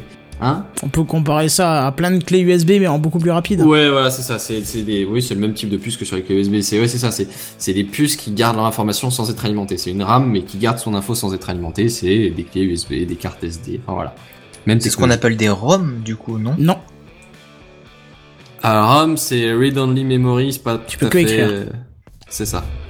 Ah d'accord. Euh, tu peux que lire, pardon. Quel... Non, mais... Oui, tu, tu, tu- Kenton. Et t'as dit c'est Bref. ça alors, tête, tête, tête, tête, hein Bref. moi, j'ai dit read only memory, euh, mémoire qu'on peut, et j'ai dit ok, c'est ça. Même pas écouter la suite. Euh, bref, donc en gros les SSD, première chose, il, rapa, il rattrape les disques durs en capacité. Et oui, parce que bon, jusque là, ceux qui se sont achetés un PC ou qui ont monté ou mis à jour un PC en rajoutant un SSD récemment, vous avez rajouté un SSD de quoi Allez, euh, 60 Go si, si ça fait quelques années, sinon vous êtes passé à 100, 200. Allez, si vous vraiment vous 512. êtes riche, euh, 500. Mais déjà 512, euh, tu, tu, casques euh, 400 et euros à peu même, près même, je veux dire tout simplement, même hors- hors- hormis le prix, hein, mais je veux dire tout simplement, ça fait pas si longtemps que ça existe. Oui, c'est vrai, c'est vrai. C'est c'est c'est pas si Ça vieux fait que ça. un an maintenant De Un quoi an et demi, Admettons, peut-être ouais. Et euh, Les SSD 512 Go. Non, non, non, non, non, non. Ça existe déjà depuis beaucoup, beaucoup plus longtemps, mais le, le tarif mais c'est était. c'est voilà. pas beaucoup répandu, quoi. Euh, Et ça Oui, fait pas ça, si longtemps d'accord. que ça. Je veux dire, plus d'accord, plus d'un an, mais ça fait pas non plus trois ans que ça existe, quoi. Non, non, non. Et si, si, si. Parce qu'il y a 4 ans, quand j'ai changé ma machine, j'ai hésité à vraiment casser ma tirelire et à mettre un 512. Mais on était encore à près de 1000 euros, voire plus. Donc j'ai laissé tomber. Oui, puis c'était les Ouais, deux alors premiers a qui étaient sortis, quoi. Il y a un an, un an et demi, c'était au- autour de 400-500 euros déjà. Ouais, voilà. Bref, et ben le, le développement continue parce que là, euh, il y a deux disques, il y a un disque d'un- de, de 4 Tera qui est sorti à Noël, il me semble. Et euh, là, il y en a deux ou trois de, de 6 à 8 Tera qui commencent à s'annoncer. Il y a 10 même. Voire même, il y en a qui évoluent du, vers du 16 Tera. Alors déjà, des disques durs physiques de 16 Tera, tu peux courir. Enfin, non, Mm. ça existe, on est d'accord, mais euh, c'est c'est pas super courant. Mais là, ils commencent à partir sur des SSD de 6 Tera ou quoi. euh, Là, t'es tranquille pour un moment, quoi. Ouais, bon, combien? 18 000 euros? alors, alors effectivement, c'est c'est à dire que hein, on est d'accord, les SSD sont plus rapides, ils chauffent moins, ils font moins de bruit, ils sont plus rapides, beaucoup plus rapides, ils sont vraiment plus rapides et plus silencieux, ils font moins de bruit. Mais par contre, quand tu passes à la caisse pour les acheter, c'est pas la même histoire.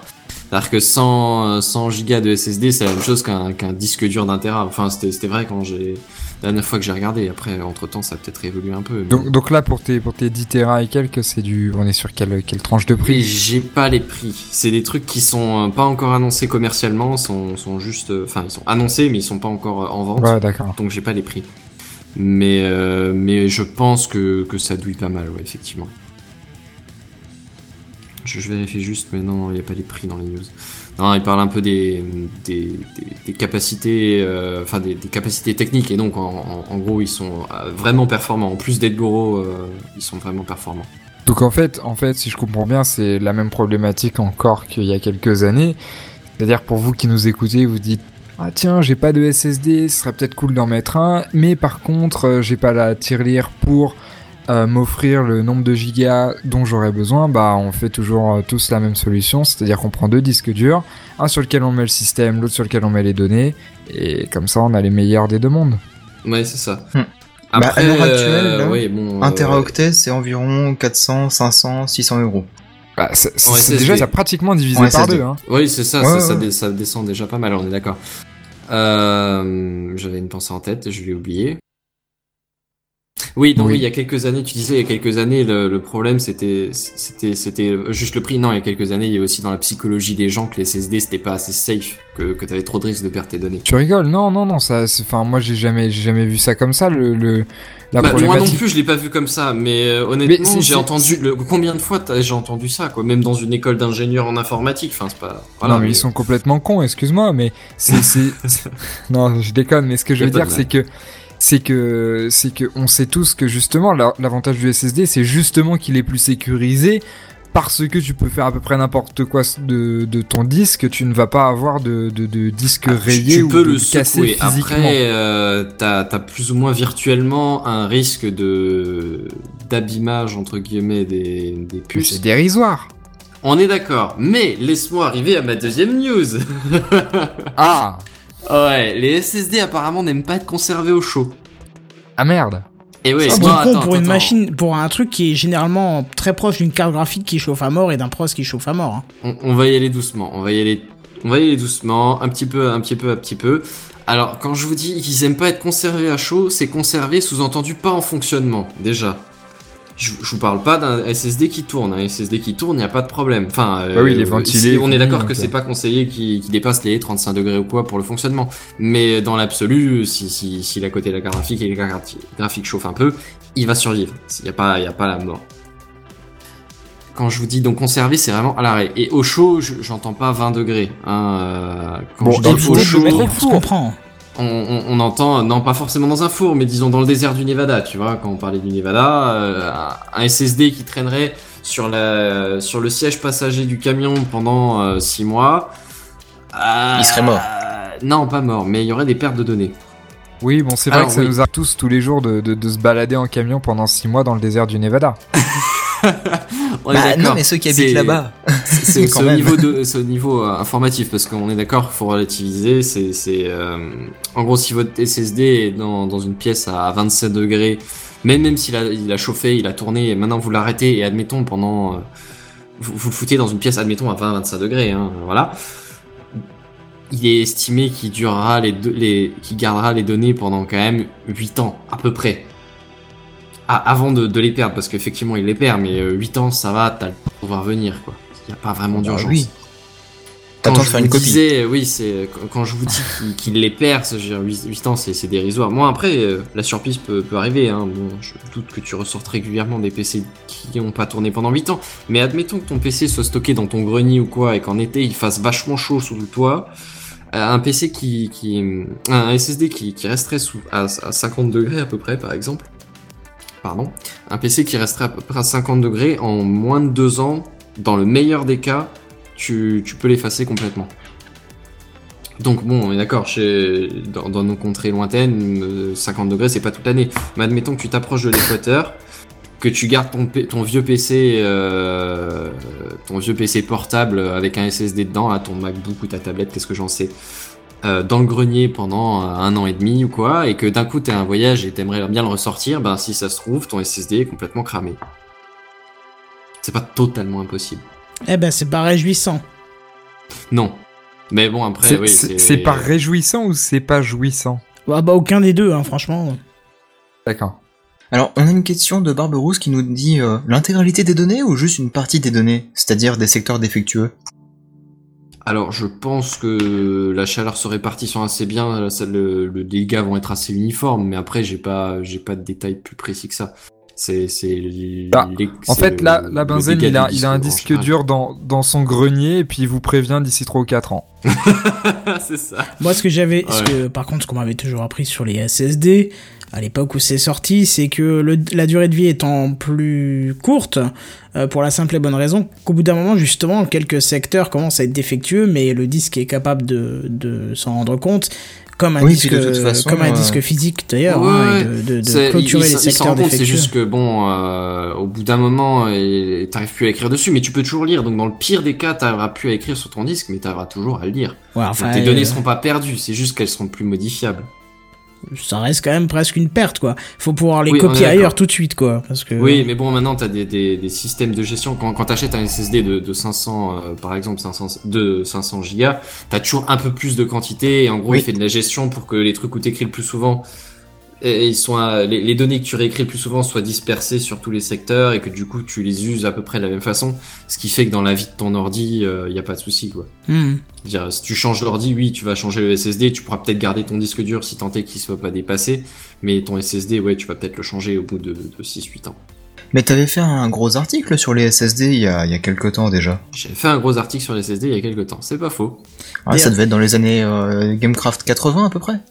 Ça doit être ça, ouais. Oh. Black, en voyant l'image de fond, nous dit c'est le retour de la cassette. C'est trop moche. C'est toi qui es trop moche. c'est le SSD il ressemble un peu à une cassette, c'est vrai. Il manque les deux trucs centraux, mais on dirait un peu. euh, Et la bande magnétique alors? C'est ça, déjà. hein bon, parfait. Est-ce qu'on passe à la suite ou on discute encore de SSD Ouais, non, mais non, juste en conclusion, c'est vrai que ça servira pas à grand monde, mais euh, ouais, euh, c'est- pas très grave de le savoir, quoi. Autant être prévenu. Ah oui, oui, bah autant Ouais, savoir ça, quoi. Donc si vous voulez euh, cuire votre disque, euh, attendez-vous à parler des données. Dans la continuité de la news de Seven sur les voitures automatiques, je vais vous parler d'un truc assez intéressant qui s'appelle le véhicule to véhicule. Eh bien en fait, c'est un peu ce dont il parlait avec ces camions qui communiquent entre eux. En fait, c'est le fait de récupérer des informations par des capteurs dans un véhicule et de les transmettre entre véhicules. Donc vous imaginez, vous êtes sur l'autoroute, il y a plein de voitures autour de vous. Les véhicules communiquent entre eux en réseau pour se transmettre des informations basiques euh, du type latitude, longitude, vitesse, freinage et compagnie, éventuelles problématiques, etc. Euh, Nombre de véhicules en train de se déplacer sur la même portion aussi. Ouais, bon ça il le calcule lui-même en fonction de ce qu'il reçoit. Mais euh, mais voilà. Et ce qui est très intéressant par par rapport à ça et où est la news, c'est qu'en fait le gouvernement américain est en train de pousser très très très très très très fort à une réglementation et un déploiement de ce type de système puisque on s'en doute la problématique avec ce type de système c'est qu'il faut qu'il y ait une intercompatibilité entre tous et que chaque constructeur l'intègre et donc forcément ça nécessite qu'une autorité supérieure donc de l'État, en l'occurrence des États-Unis, euh, crée une, une espèce de norme qui soit ensuite intégrée par les constructeurs pour qu'ensuite les voitures soient vendues, qu'ensuite ce soit intégré sur la route et qu'ensuite il y ait assez de véhicules sur la route qui intègrent ce genre de système pour que ce soit réellement utile et que ça évite et que ça retire des accidents ou quoi. Donc vous voyez que la, route est quand même assez longue. En tout cas, le secrétaire, donc le- le- le- l'entité qui s'occupe de, ça s'appelle USDOT et le secrétaire qui s'appelle Anthony Fox a, poussé euh, le, Congrès américain d'accélérer le, planning pour, euh, pour, pour mettre en place ces systèmes.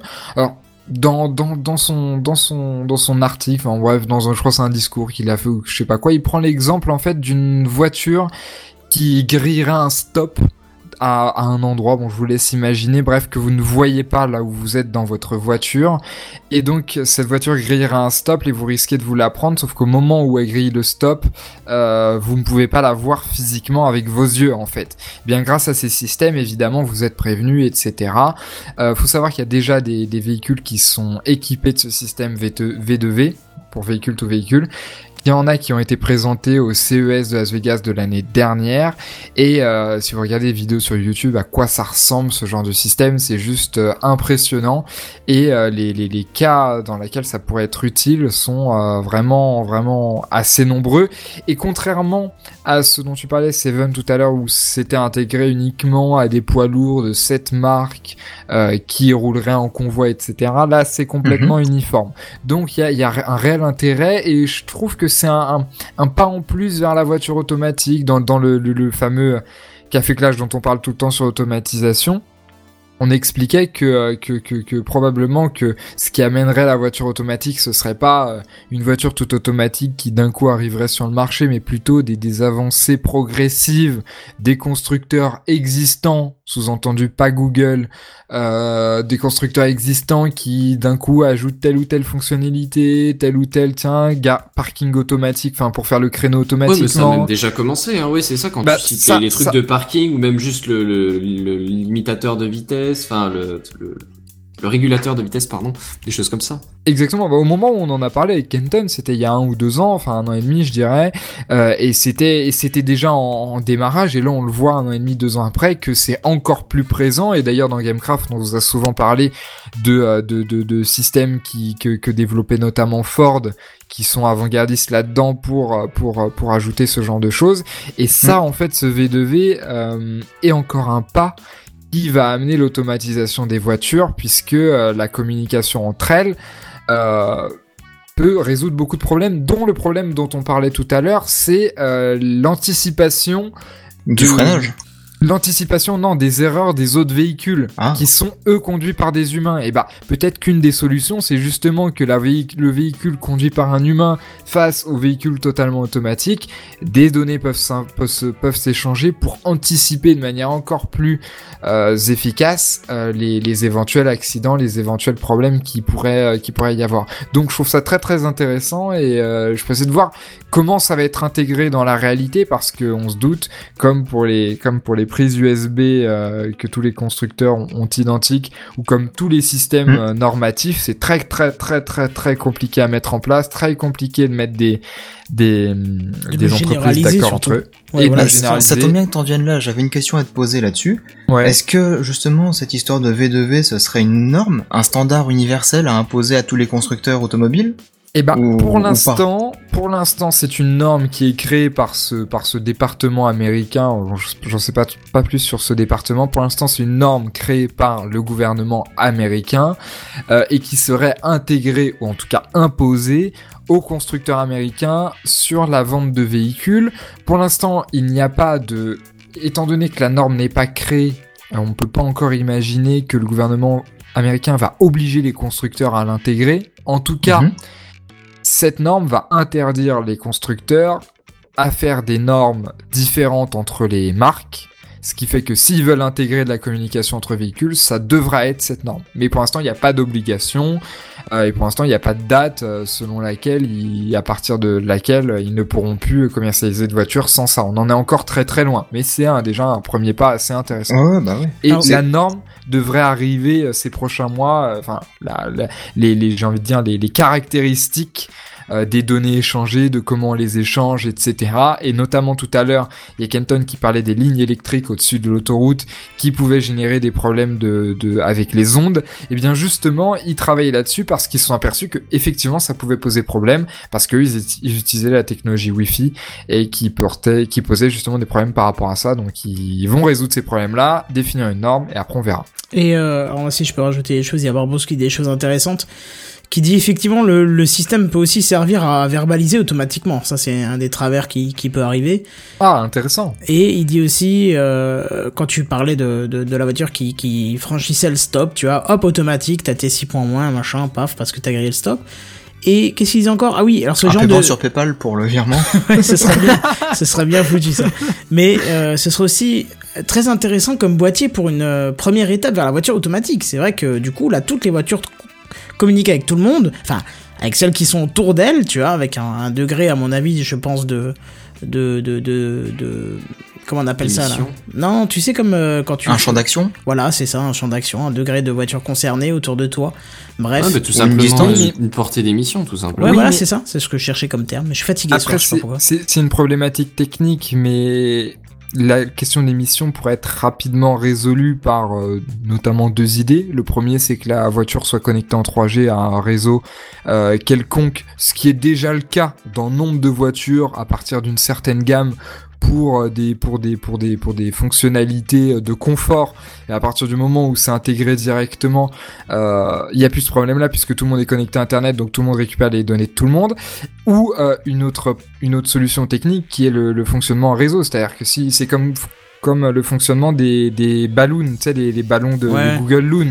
C'est-à-dire que un est connecté avec l'autre, qui est lui-même connecté C'est un réseau en le mèche, euh, c'est que- un réseau mèche. Exactement, c'est-à-dire que le premier ne peut pas accéder au troisième en soi, mais il peut y accéder par le deuxième. Donc on va dire que dans des embouteillages ou dans, ou dans des situations où des voitures sont plus ou moins rapprochées, tu peux couvrir une zone très très étendue. Donc je pense que Et la, dans la une couverture, situation pas où les voitures sont problématique. pas rapprochées, elles ont pas trop besoin de communiquer puisqu'elles sont pas en contact les unes des autres. Après, pour la question de, de, de, de- des points en moins, c'est très intéressant, j'y avais pas pensé. C'est vrai que ça peut y avoir des dérives assez incroyables, quoi. Ah bah, Bah, français, on peut lui faire un- confiance là-dessus. Un argument plus tard là-dessus. Surtout avec l'État français et surtout avec la NSA. Mais euh, c'est clair que le, le plus dur à l'heure actuelle, c'est de mettre euh, en place cette norme au niveau des fréquences, au niveau du, du mode de transmission, etc.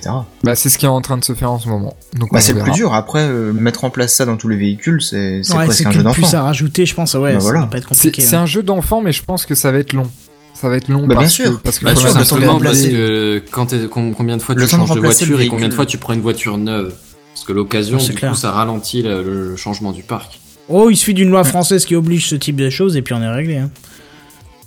Oui, remarque, tu peux toujours y avoir, un- tu peux peut-être toujours rajouter un kit sur ta voiture, mais si elle est vraiment vieille et pas adaptée. Ah bah, mets ça sur une 205, tu vas voir si elle te géolocal- géolocalise, te dit quand tu freines et machin. Tu rigoles ou quoi? T'as rien dessus. Ouais, c'est bien ce que je Un câble de démarrage et ça s'arrête là, quoi. Un pneumatique pensez- et fini.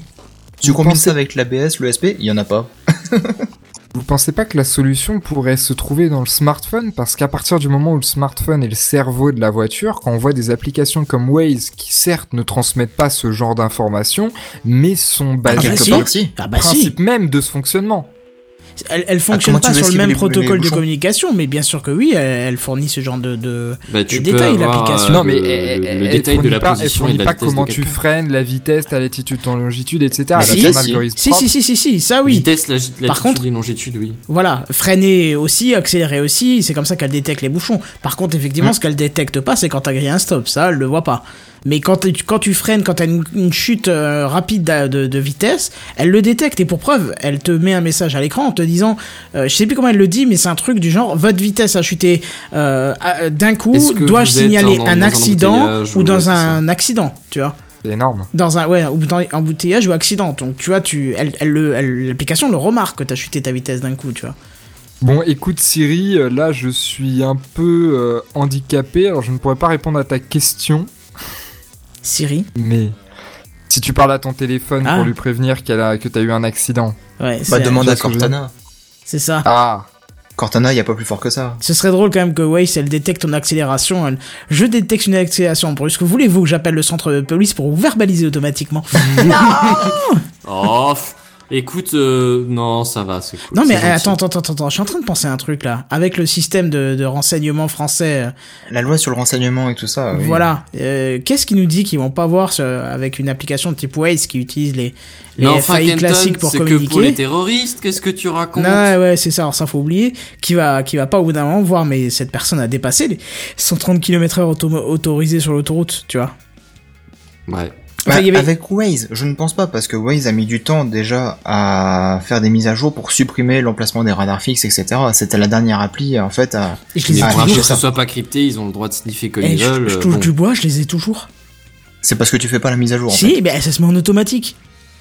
Toutes les 5 minutes, il me retélécharge les voix, parce que lui, il a une manie de télécharger les voix françaises à chaque fois qu'il fait une mise à jour.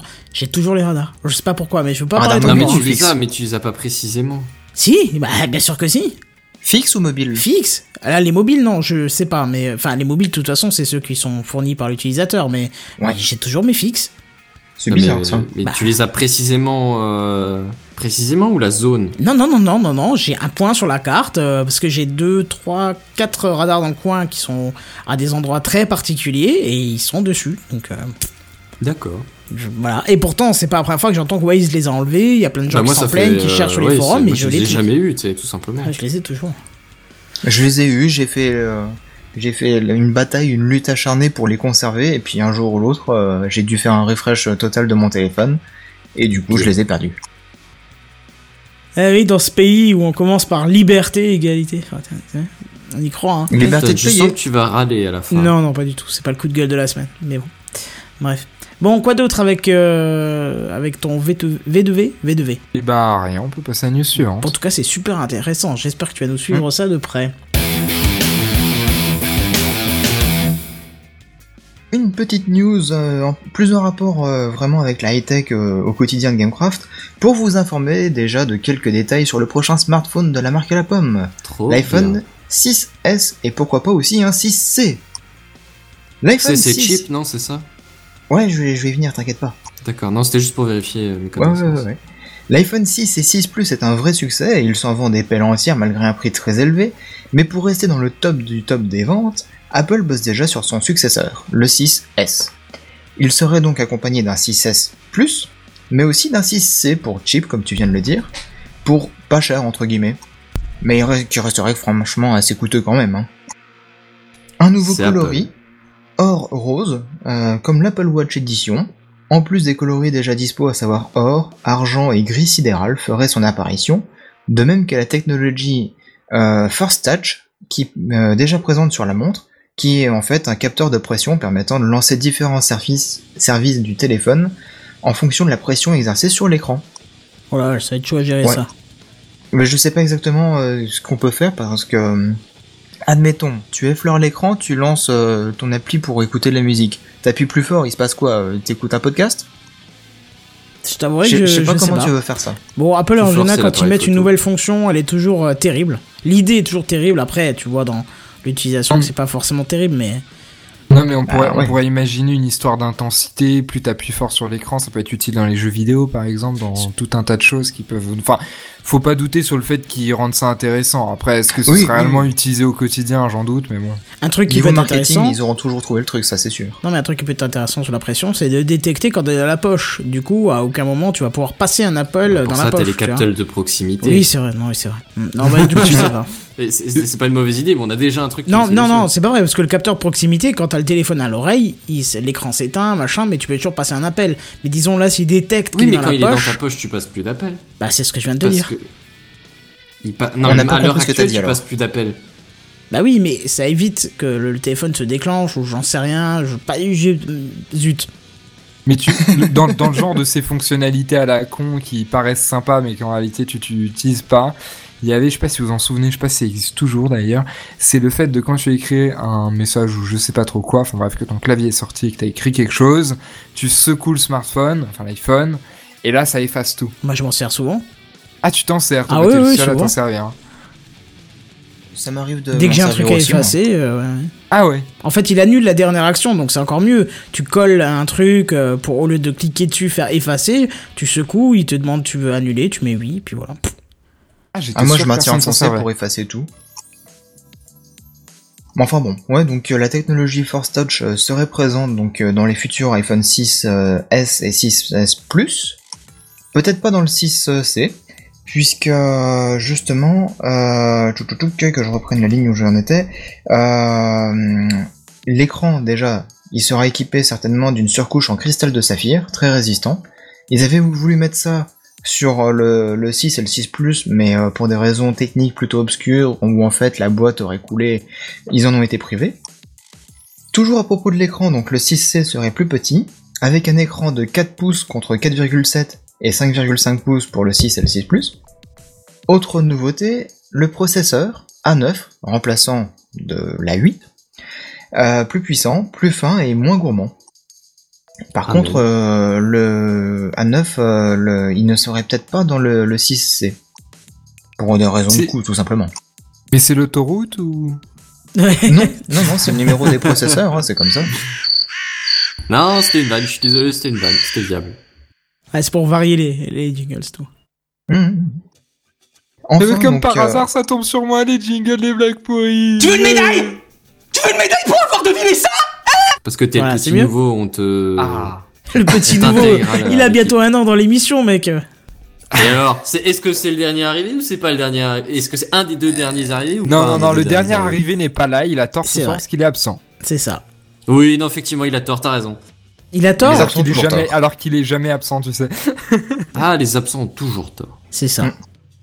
Enfin donc, euh, les 6 et 6S et 6S Plus euh, pardon, devraient arriver en fin d'année 2015, alors que le 6C devrait sortir plutôt en 2016. Y a-t-il des intéressés parmi nos auditeurs et parmi mes chers euh, collaborateurs? Oh bah non. Alors, le suspense est intense, mais non, ça va aller. non, carrément Merci. pas, non. Toi qui as un 6 Plus, tu vas pas le changer tout bah de suite. oui, voilà, c'est ça. Moi, les téléphones, je les garde en moyenne 2, 3, 4 ans. Tant que ça tient, je les garde, quoi. C'est vraiment quand, je- quand vraiment ils commencent à m'emmerder que je, je m'en sépare. Mais sinon. Et encore, mon ancien, Tu t'en téléphone- sépares pas vraiment. mon ancien téléphone, c'est ce qui fait ça, là. hein. Tu vois, c'est ce qui Bah fait ouais. la musique là. Je m'en suis servi de caméra pour euh, l'épisode 100 de Gamecraft. Euh, je veux dire, il est, je m'en suis même pas débarrassé. C'est juste qu'il ne fonctionne plus en téléphone, tu vois. Hmm. Mais je veux dire, en photo, c'est très bien, machin, tout ça. Enfin voilà, non, tu sais, non, maintenant j'en ai un euh, qui est neuf, je veux pas. Tu vas pas le changer tout de suite. C'est ça. Il est, il est comme William, il est neuf, il a un an. Voilà. Ah ouais. Enfin voilà quoi. L'actualité Apple euh, cette semaine. Nickel. Ben écoute, euh, on va passer à la news suivante. Ouais. C'est parti. Alors apparemment, on sait tous de donner le mot sans, sans discuter parce que je vais encore parler de voiture. Euh, plus précisément, U-Drive ou comment votre voiture va moucharder votre conduite. Ah bah tu vois, on, y, on en parlait avant. Oui, oui, Ouais. mais c'est ça, c'est à l'art de spoiler les articles juste avant qu'ils arrivent ou en plein milieu euh, quand tu veux. quand Ah bah c'est ça quand on les écrit pas, hein, je peux pas savoir du coup. Bon tu me dirais, il l'avait oui. écrit l'autre, je l'ai je l'ai spoilé C'est aussi ça, c'est ça, hein. C'est c'est vrai. c'est- voilà. Mais c'est pas gênant parce qu'on attaque à la news. Ouais. Bref. En ce qui me concerne. Euh, en gros, euh, je vais vous parler d'une assurance Direct Assurance. Alors, il me semble que c'est français, ou au moins ça existe en France, Mhm. qui lance une formule d'ass- d'assurance euh, U-Drive. Alors, vous connaissez peut-être déjà les, les formules d'assurance qui, qui s'adaptent au nombre de kilomètres que vous faites. Oui, oui, je, je- je- non, je l'ai pas. Bref. bah là, en gros, on passe à l'étape au-dessus. En gros, vous pouvez avoir, en fonction de votre conduite, si vous avez une allure régulière, pas d'accélération brusque, euh, pas de freinage trop brutal, une- un, un respect des... hum, des... Du code de la route C'est ça, c'est ça. que des t'as déjà oublié, ça promet. Peut-être pas rouler avec toi euh, samedi quand on va aller. euh, On va pas rouler, on va prendre le tram. Ah, bon, ça va, tout seul. Ou En gros, si tu conduis comme un Bref, petit vieux, ça serait mieux. Change pas le sujet. Et donc, euh, oui, en fonction de votre conduite, si vous accélérez euh, assez, assez euh, doucement, si vous ne brusquez pas trop dans les virages, si vous avez une allure, une allure euh, ok au niveau de la vitesse, vous pouvez avoir des réductions qui vont jusqu'à 40% du montant de la prime quand même. Enfin, de, de 40% oui, de, de, de l'assurance quoi. Ce qui est pas dégueulasse. carrément. Alors, dans l'absolu, à part le fait que tu te fasses pister et qu'il y a quelqu'un qui. Il y a, il y a un logiciel qui évalue ta conduite, il n'y a pas de mauvais côté au truc, quoi. C'est-à-dire que juste si tu roules bien, tu peux avoir une bonne prime d'assurance. Enfin, euh, oui, une prime, enfin. Moins de, moins de, mais payer moins d'assurance. Mais ça s'arrête là.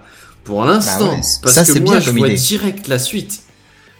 Je vois tout de suite la suite en grand. Pour l'instant, c'est juste du bonus. Et si tu roules comme un sac, tant pis pour ta gueule. Mais franchement, est-ce que tu vois pas la suite Tu roules salement On va peut-être te payer une petite prime. Hein tu, vas nous payer 20% de plus juste pour les risques que tu crées. Non, mais et d'ailleurs, toi tu vois, tu vois déjà, euh, comment, tu vois trop loin en fait dans le sens où rien que le système en place est déjà pas bon. Parce que imagine un truc tout bête. Euh, tu vas habiter dans nos coins, enfin peut-être pas dans le tien, mais plutôt dans nos coins. Nous en hiver, sur, sur les routes euh, départementales, tu vois, c'est la, enfin en hiver. euh, à C'est la Sibérie. à certaines saisons, c'est la fête aux sangliers, c'est la fête aux biches qui traversent les routes et machin. Donc imagine, t'as tout bien, virage là ou accélération, freinage, t'as tout à 80%, ça va nickel. Et pendant trois semaines, tu vas faire que ça, tu vas foutre des gros coups de freinage parce que t'as un sanglard qui tombe, euh, enfin qui passe à côté de ta caisse, machin. Tu vas faire que ça pendant des semaines, foutre des gros coups de volant pour éviter le lapin qui traverse, le chien, le chat, ce que tu veux. Ça va descendre ton truc. Mais moi, je vais prendre l'assureur, je le pends par les, par les nouilles, hein. Ah, je le pends par les nouilles, hein. il me fait un coup comme ça, non, non, non. Bah moi je l'accrocherai sur le capot de la voiture juste au moment où il y a un sanglier qui passe. Ah oui, ça, ça serait bon, ça. Et là il verrait justement les risques qu'on prend. Non, qu'est-ce que t'en penses? C'est vrai que vous habitez pas dans la, dans la vraie vie de. Non mais même enfin, habite Paris quoi, regarde Paris c'est pas le possible d'avoir un système de, de, de- une grande une grande ville Strasbourg Metz tu peux pas rouler autrement que un peu brusque. Bah, euh, moi je pense que y a, y a- c'est une note entre 0 et 100. Hein. Je pense pas que tu passes de 0 à 100 tout de suite. Hein. oui oui d'accord mais bon quand même. Il y, a, il y a ceux qui accélèrent comme des gros porcs pour piler 200 mètres plus loin au feu, ou même 50 mètres plus loin au feu d'après. Et il y a ceux qui accélèrent euh, bah, normalement, sans, sans abuser. Non, je pense, Je je comprends en fait que. ouais. si tu veux ce qui me gêne c'est le rapport entre l'accélération freinage virage allure su- sur le contrat d'assurance. Je comprends pas le rapport là. Tu me dirais c'est directement lié au tarif que tu payes le pétrole. Il y aurait plus de sens. C'est puisque tu roules comme un cingouin et que tu Mais consommes. ça, c'est déjà comme le cas. un porc. tu consommes plus, tu payes plus de toute façon. Non mais d'accord, mais tu le payerais Bah plus oui. cher au lit, je veux dire, tu vois. Tu le paierais. Ouais, ouais, Tu vois, bah, là, il y aurait plus. Non, même si c'est intolérable, mais je, je pense qu'il y aurait plus de sens que l'assurance. C'est quoi le rapport? Bah, Je non, veux dire, parce que Ayrton Senna, si il- enfin, peut-être pas bon, peut-être Ayrton Senna, tu- mais- Il est tendance mort. à, Oui. à être plus. Et dis pas Michael Schumacher, il, il est pas bon non plus là. Ah bon, je Hein sais pas. Non, mais tu prends un pilote de Formule 1 qui va avoir tendance peut-être à, à, à rouler un peu plus énergiquement sur les routes, alors que je dis ça, mais peut-être que je me trompe, il aurait peut-être moins tendance à avoir un accident qu'un autre, puisqu'il a l'habitude, ou tu vois, je veux dire, c'est... Oui, mais non, mais oui, mais alors peut-être pour lui, mais, mais quelqu'un d'autre qui euh, qui sera pas préparé à sa vitesse et à son énergie, il va peut-être mal réagir par rapport à. Tu tu tu t'es pas seulement un danger pour toi, mais t'es un danger pour les autres aussi. Ou les autres sont un danger pour toi. Ça Ouais, dans les deux sens. Ouais, mais je sais pas, je suis, pas fan Non, du mais- concept. Mais non, mais à mon Moi avis, non on s'attarde sur la question de sur la question de, de, de l'accélération des coups de volant, etc. Mais ça, c'est même, juste même la vitesse max, hein. enfin la, Non, la mais vitesse peu importe. croisière ou quoi.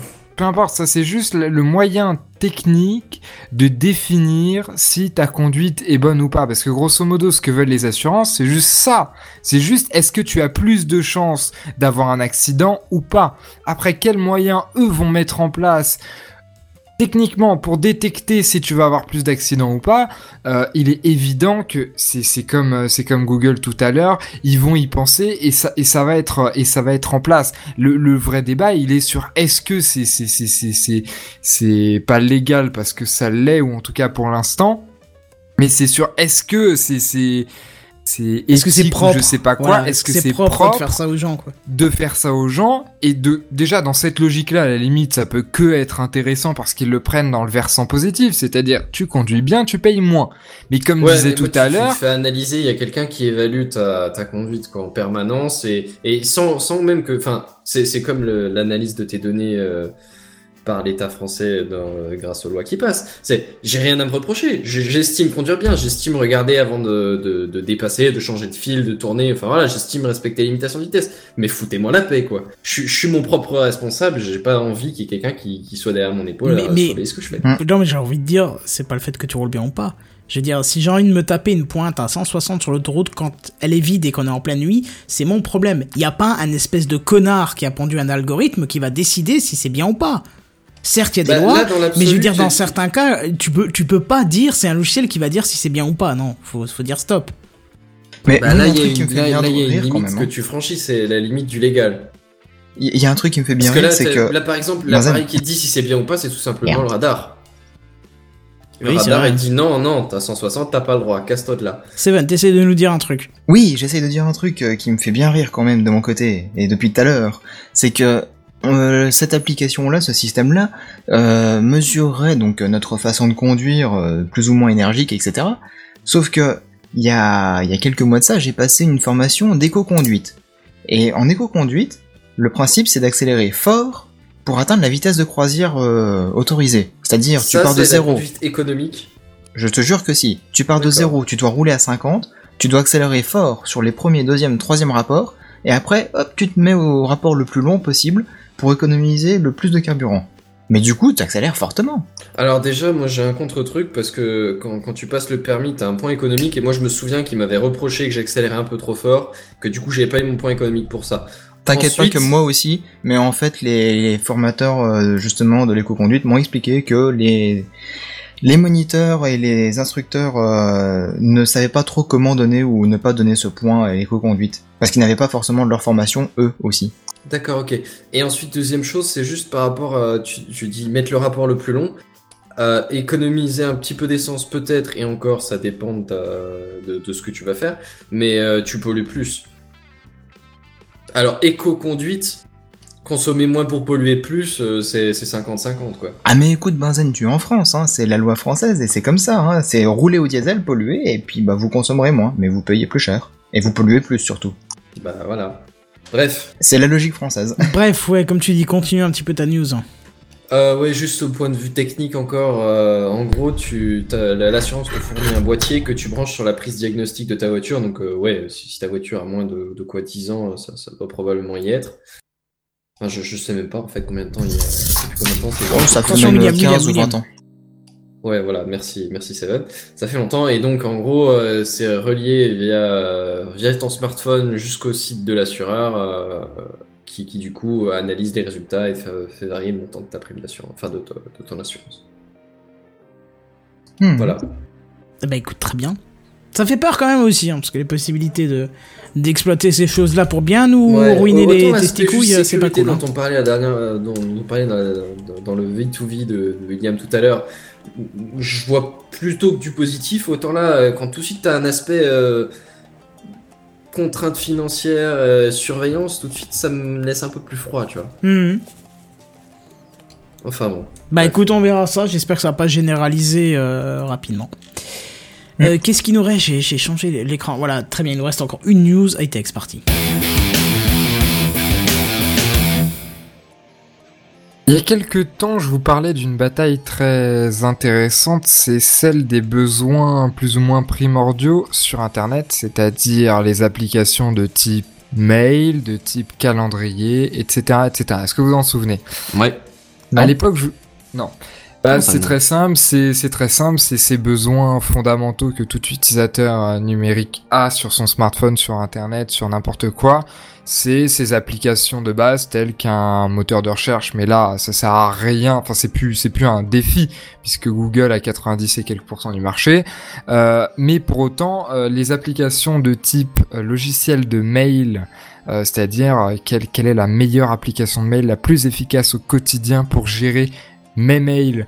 Pareil pour les contacts et pareil pour les calendriers. Voilà, les trois, points assez, assez importants. Et on voyait que euh, des boîtes comme Facebook, comme Google, comme Microsoft se battaient pour, euh, pour améliorer leurs propres applications, que ce soit Outlook, que ce soit Inbox, que ce soit Mailbox, que ce soit n'importe quoi, pour répondre au mieux à ces services. À l'époque, je vous avais parlé d'une super startup parisienne qui s'appelait Sunrise et qui faisait un espèce de calendrier qui se greffait sur votre calendrier Outlook, Gmail ou je sais pas trop quoi, pour avoir une super interface, etc. Effectivement. Et qui, et qui avait une super euh, super appli, j'avais même recommandé à Kenton, je sais pas s'il avait essayé. Bah, il fallait créer un compte, donc finalement, je l'ai pas. Ah oui, je me rappelle, c'est pour ça que tu l'avais pas testé. ouais.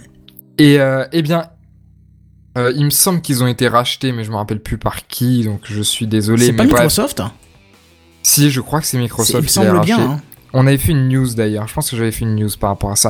Et il me semble que oui, t'as raison. Il me semble que c'était Microsoft. Mais bon, à vérifier. Bref, ils, ils s'étaient Oui, fait c'est racheter. Microsoft. Ouais, ouais, ouais. Tout ça pour dire que l'application était excellente. Et bien, il se trouve que ces mêmes Sunrise ont sorti une application qui s'appelle Meet et qui est en fait un clavier, puisque vous savez que depuis quelques temps maintenant, euh, Apple a autorisé les, les claviers euh, annexes euh, logiciels euh, sur son store, comme Android depuis, euh, depuis des décennies, voire des siècles, euh, et qu'au final, Sunrise a développé ce petit clavier, puisque je vous racontais, pour les avoir rencontrés, les messieurs de Sunrise, que le, but de Sunrise, c'était d'automatiser complètement la gestion de l'agenda, et que tu n'aies plus besoin, dans, dans un avenir plus ou moins proche, plus ou moins lointain, d'appuyer sur le bouton plus pour ajouter un événement, c'est-à-dire qu'il gère tout ça automatiquement à partir de tes Gmail, de tes Facebook, de tes Twitter, de tes je sais pas quoi, pour te générer ton emploi du temps de manière la plus automatique possible. Et du coup, ils, ils travaillaient énormément.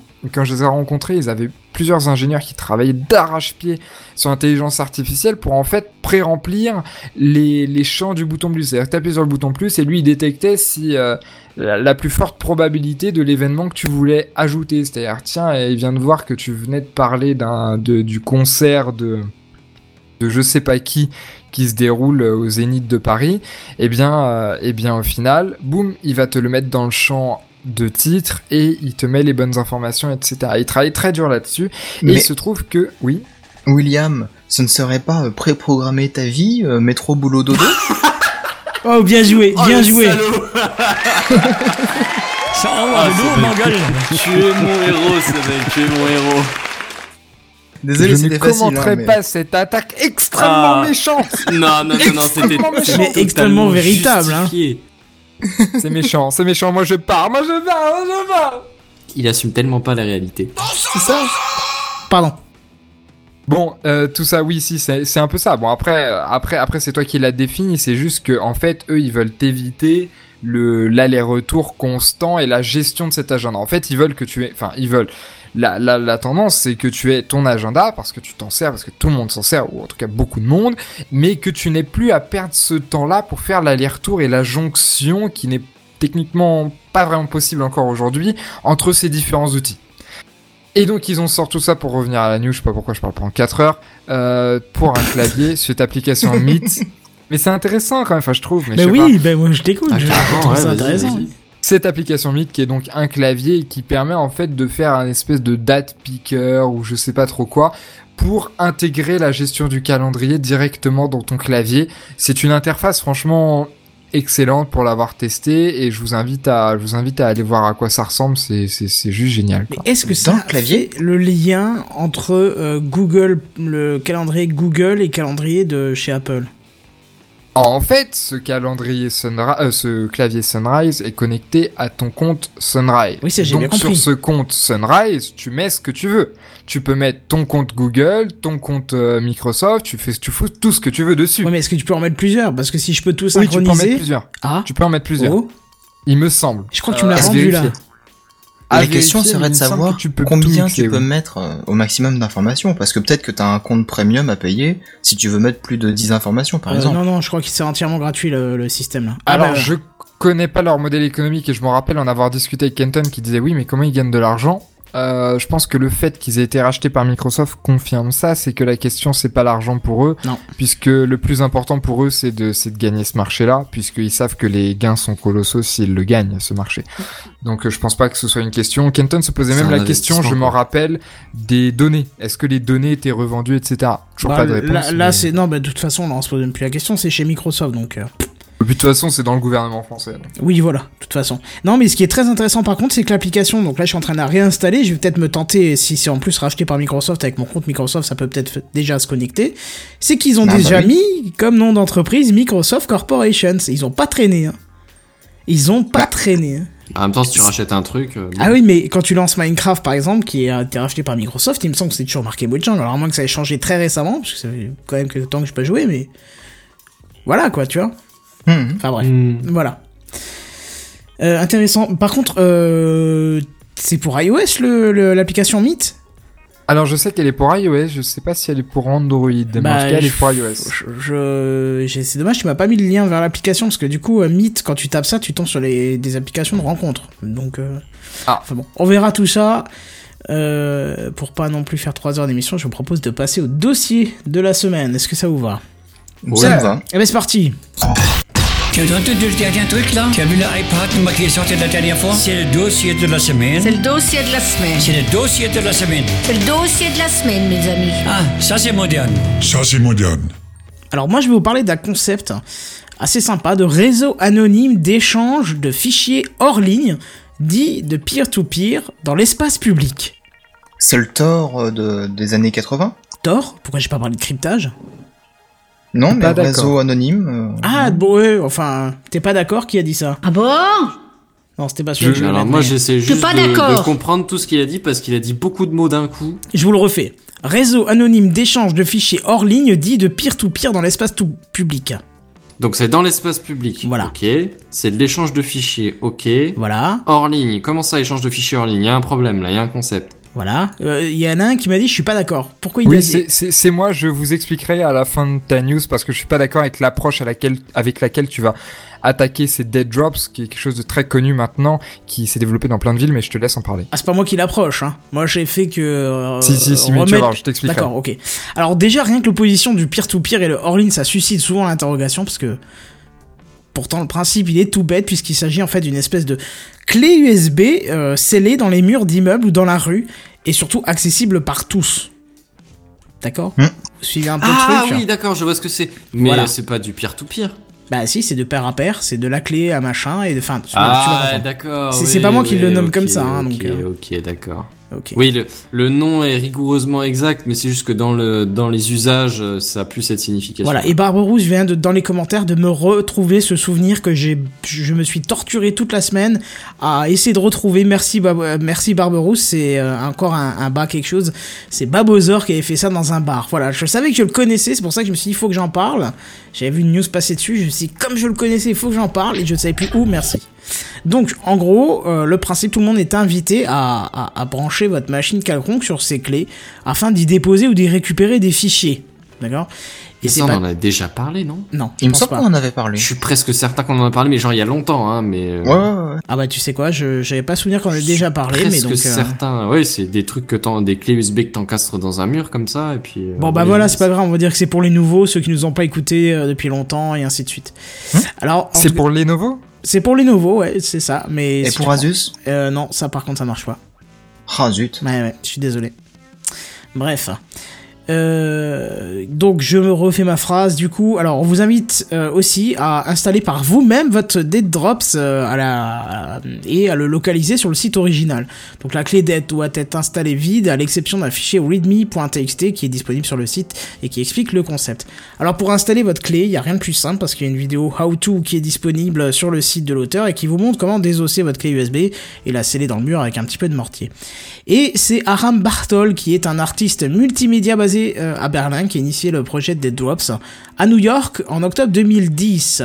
D'ailleurs, sur le site original, euh, vous trouverez une carte interactive indiquant tous les dead drops posés dans le monde et, leur statut, parce que malheureusement, elles sont plus toutes fonctionnelles. Hein. Certaines ont été cassées ou volées depuis. Donc c'est un, un concept complètement hors ligne d'échange de fichiers assez intéressant en ces temps de surveillance de transactions euh, de l'Internet. Et l'intérêt justement, c'est que tout le monde peut installer la sienne, comme je vous disais euh, à- auparavant. Mais il y a quand même quelques recommandations tout de même hein, pour une, une survie et une utilisation optimale du Dead Drops. Alors il vous faut une clé USB, c'est un bon début, sinon ça marche pas. De n'importe quelle En capacité, hein, ça euh, on s'en fout. C'est pas le but de mettre une très grosse ou, ou une moyenne, une petite, on s'en fout. N'importe quelle capacité. Il La vous taille faudra. compte pas. Ouais, voilà, c'est la taille ouais. qui, pas la taille la qui faire, compte. Non, non, t'as bien fait, bien fait. Euh, Qu'est-ce qu'on nous dit Euh, Il faut, faut la démonter aussi, hein. Faut pas la laisser en entier, faut enlever tout le plastique qui est autour, ou au moins la désassembler euh, pour ne garder que l'électronique. Alors il faut l'envelopper avec du téflon hein, pour que l'humidité ne vienne pas tuer cette clé prématurément. Alors il faut y glisser le manifesto, hein, le simple fichier TXT qui est disponible d'ailleurs en pleine langue sur le site original du projet. Il vous faut un peu de mortier à prise rapide, et puis il faut, aussi vous assurer que la clé soit directement accessible avec un ordinateur portable, donc c'est-à-dire à fleur de mur, et pas trop enfoncé. Et surtout, il faut, vous assurer que la clé est scellée dans le bon sens, c'est-à-dire avec le, bout de plastique du port USB vers le bas. Hein, parce que t'imagines, tu dois te mettre à l'envers pour connecter ton PC dessus. Mais De toute avec façon, un peu de chance. brancher ton PC dessus, c'est pas super pratique à la base, donc euh, Oui, oui, avoir tu- un clavier, un J'aurais dû mettre une photo d'un mec d'ailleurs contre le mur comme ça. C'est ridicule. Oui, oui, c'est ridicule, je suis Mm. d'accord. Mm. Mais avec un Petit- peu de sens, de chance, pardon. Euh, justement, il y aura plus de sens, puisque avec les clés USB de type C, Ouais. on peut le brancher dans un sens. Mais là, dans pareil, faut, régéné- faut régénéraliser le- tous les dead drops avec les USB 3. Hein. T'imagines changer le réseau comme tu dis, Kenton, c'est Bah un ouais. merdier. Bah oui, Oh surtout que c'est scellé dans les murs, donc là, ça va être un peu coton, quoi. Enfin, ça va Oh, être un un peu mortier, du coup. hein.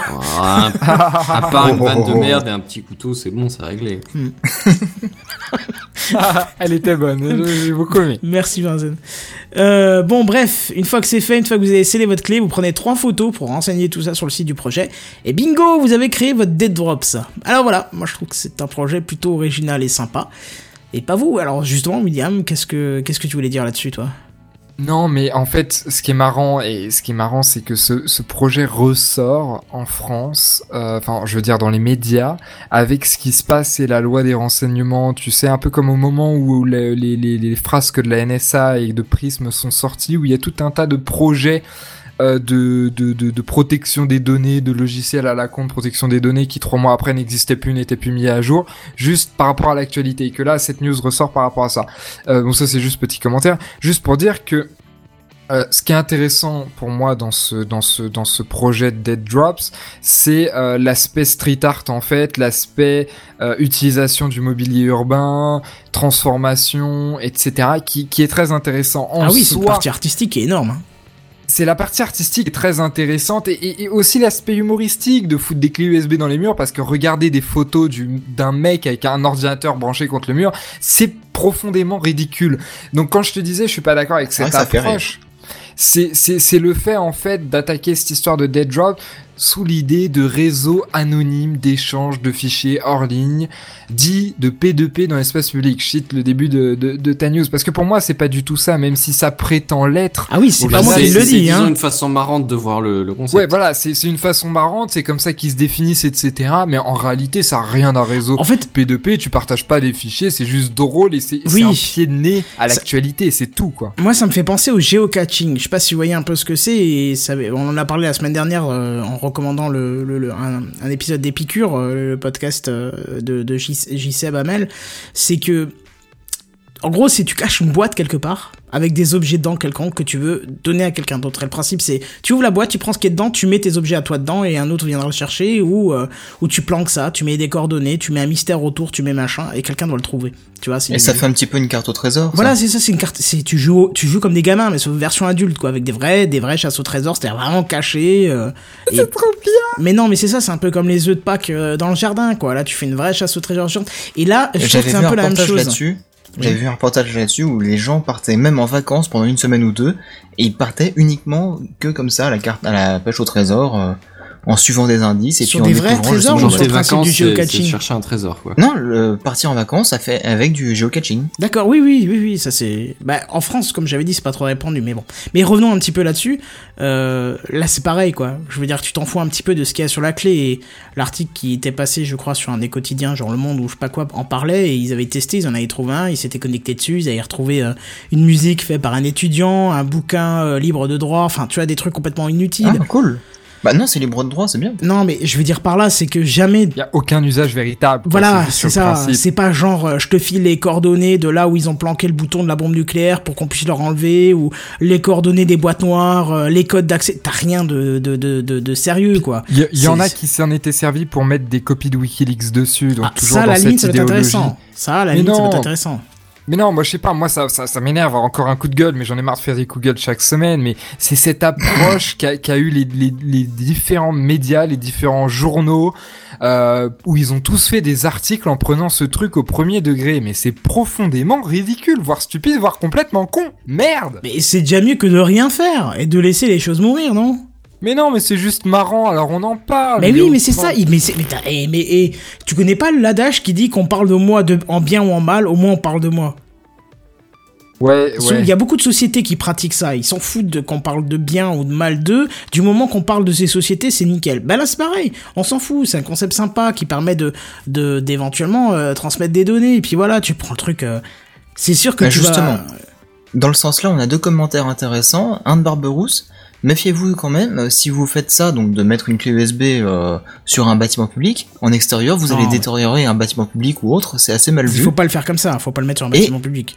Et il y a un autre euh, commentaire aussi ça- de Bricolo et Mulot, qui est assez intéressant qui dit bonjour euh, les virus et autres joyeusetés du style. Donc tu Ouais, vois ouais, l'image moi que ça j'ai pensé renvoie. à ça la première fois que je l'ai vu quand même.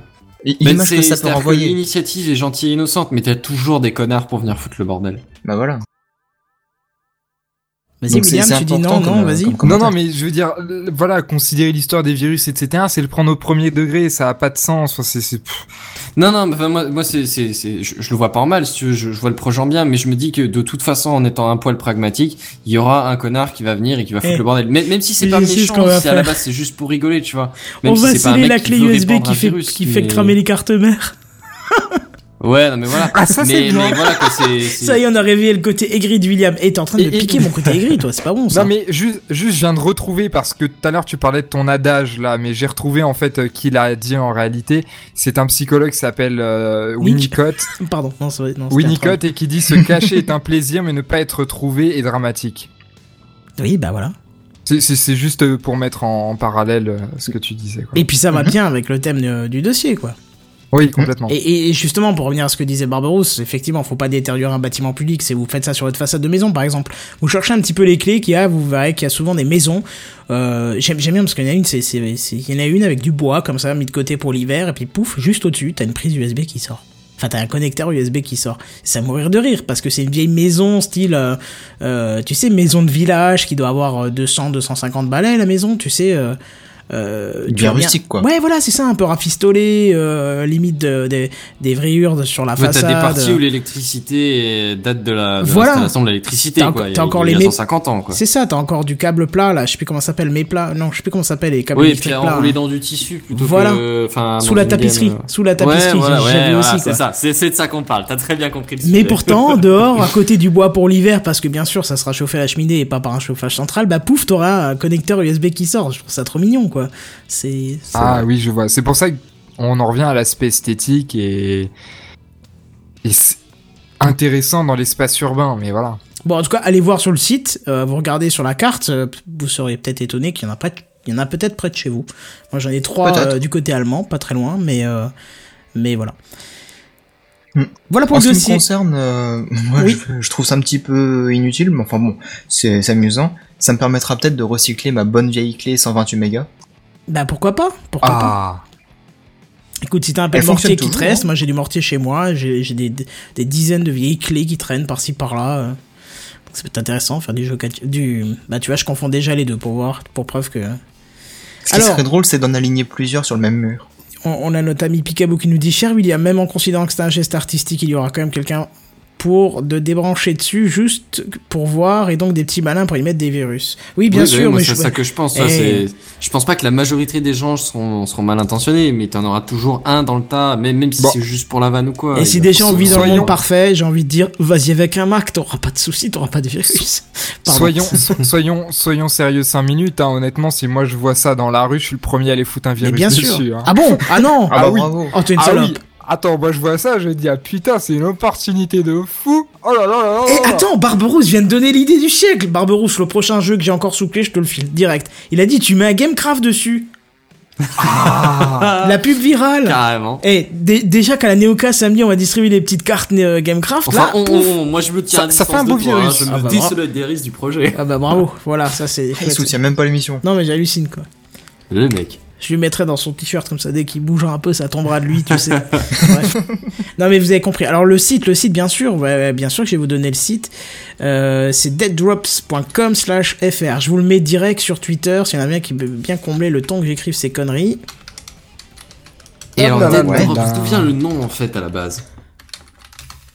C'est que je peux pas te répondre si je suis censé écrire des conneries. De quoi? D'où De vient quoi le nom Dead Drops? Parce que Dead en anglais c'est mort, mais Drops c'est les, Bah- les- les dépôts morts, enfin c'est un peu bizarre. Ouais, voilà, ouais. Parce que le principe c'est que c'est supposé être vivant puisque tu fais que d'échanger, tu vois. Oui, mais c'est mort dans le sens où c'est déconnecté, peut-être. Ah, c'est un concept. Voilà, un je vous ai tout mis sur Twitter, donc arrobas GameCraftPDC. Vous retrouverez le lien. Comment Takumi. Takumi. Non mais je suis d'accord Takumi, avec toi. c'est ce que j'ai dit, oui. D'accord. Peut en parler. Mhm. Euh, bref, voilà euh, pour tout ça. Et du coup, on va passer euh, à la section suivante. Si plus, plus personne n'a rien à dire. Alors c'est le podcast de la semaine, mais j'ai toujours pas de, j'ai toujours pas de jingle, donc je vais mettre un. Oula, d'ailleurs, j'ai même appuyé trop vite sur le. Bon merde, je retrouve plus mes trucs. Voilà. Et je vais retrouver, je vais mettre coup de cœur de la semaine. Tiens, en attendant.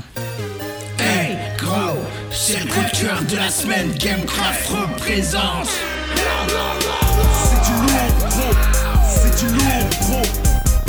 Jingle. Hein. Faudrait que je le change absolument, mais euh, Vraiment trop wesh wesh à mon goût. c'est ça. ouais, mais ça, le ça change. jure un peu avec le reste de, de l'émission, si tu veux, c'est surtout ça le problème. Ouais, ouais, il faut que je le change, mais bon. Et avec la, la musique en général, mais bon, après ça, euh, question de goût. Il faut que je le change, je t'ai dit. C'est juste qu'il faut que je trouve le temps, l'idée, le machin. C'est plus l'idée d'ailleurs qui, qui est gênant. Mais bon, bref. Ça fait, ça fait six mois et demi que à chaque fois euh, on dit ah oui, il faudrait le changer. Hein. C'est pas vrai, ça fait que deux mois que je l'ai mis dedans. Ah, ouais, c'est à Kenton de faire le boulot, je suis désolé. C'est ça. Enfoiré. Bref, le podcast de la semaine, c'est Ça vient de là. Et pas Ça De vient de là, ça vient du blues. C'est Ça vient de. De quoi? De où? De là. C'est ça. Mais ça Ah, vient d'où? d'accord. Ça vient de là. Alors je vous explique pourquoi ça s'appelle comme ça. C'est un podcast bimensuel euh, où on revient sur l'origine des, des, des objets, du nom des objets, des expressions, des coutumes. C'est un podcast d'une quinzaine de minutes qui sort toutes les deux semaines. Euh, et il a écrit deux fois le même truc dans le même truc. Bon voilà, bref, vous avez compris le principe. C'est un, un- un podcast étymologique où on explique d'où viennent les noms. Et ils sont, il est dans son deuxième épisode, ça dure euh, ouais, une petite quinzaine de minutes, pas plus. Et par exemple, Ah, le- court. ouais, les thèmes du dernier épisode, c'était l'origine du train. Euh, alors juste pour, juste sans, sans donner les détails, savez-vous d'où vient le mot train? Ça me permet en même temps Ah, de le, faire le, le tweet mot qui va train, bien. je sais pas, je sais que les trains, ça a commencé par les trains de mine de charbon. Après, euh, non, le mot train, je sais pas. En Alors fait, là, un peu, mais... aucune idée. Et ouais, pareil. Non, Mais, euh, ça vient de traîner apparemment. Ouais, Ouais, c'est pas con, tient. des locaux qui traînent des wagons. ouais, voilà, c'est- qui traîne la marchandise, donc voilà. C'est pas faux. Allez, euh, euh, allez. Mais il y a, il y a sur YouTube aussi une chaîne comme ça où il chope des mots de la langue française. En général, il en prend des bien corsés, tu vois, et puis euh, et il traite leur origine étymologique. Ouais, alors attends, je suis en train de poser le tweet, mais je me suis planté comme d'habitude, ça, ça m'aurait pas étonné. Mais c'est quoi en fait C'est un, un podcast euh, qui traite du latin en général ou quoi? Non, non, non, du tout, du tout. Ça explique les mots classiques, euh, les noms. Mais euh. Alors voilà, je disais, train, le premier épisode c'était le train, donc ça vient de traîner. Je vous le passe les détails si vous voulez la suite. Allez écouter le podcast, ça dure que 15 minutes. Il parle aussi de l'histoire de la crémation.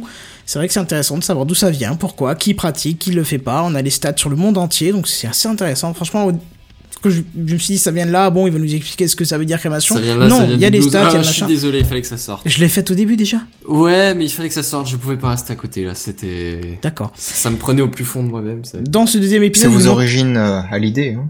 Oh Oh là là là là. Ouh. là là. Non, tu vois, il en a fait une pire tout à l'heure. Mais c'est pas une blague, hein. c'est- Il a dit quoi? C'était pas une blague, c'est vos origines à l'idée, comme Johnny à l'idée. Oui, mais c'était ça la vanne, mais c'était pas drôle. Ah, j'ai pris ça pour une vanne en fait, moi. Mais c'était pas une vanne. D'accord, donc c'était pas drôle, ça tombe bien. Euh, dans cet épisode, il nous explique aussi d'où vient le nom, d'où d'où vient le nom d'un groupe de musique et il commence par The Who par exemple. Donc là, je vous laisse aller écouter. Et euh, pour terminer, il nous explique aussi dans ce deuxième épisode pourquoi on qualifie de soupe au lait les personnes qui s'énervent vite. Il y a toute une explication, c'est super intéressant. Je vous Là, invite pour à le aller coup, t'as réussi à attiser ma curiosité. Ouais. Ah ouais, carrément. Ouais, je- surtout je- que tu verras, je- euh, je m'attendais pas du tout à ça et euh, j'étais assez étonné. euh, je- je- voilà, c'est vrai que ça vient de. Bon, bref, va écouter. Ça vient là, ça vient du blues. Oh, ça va. Hein.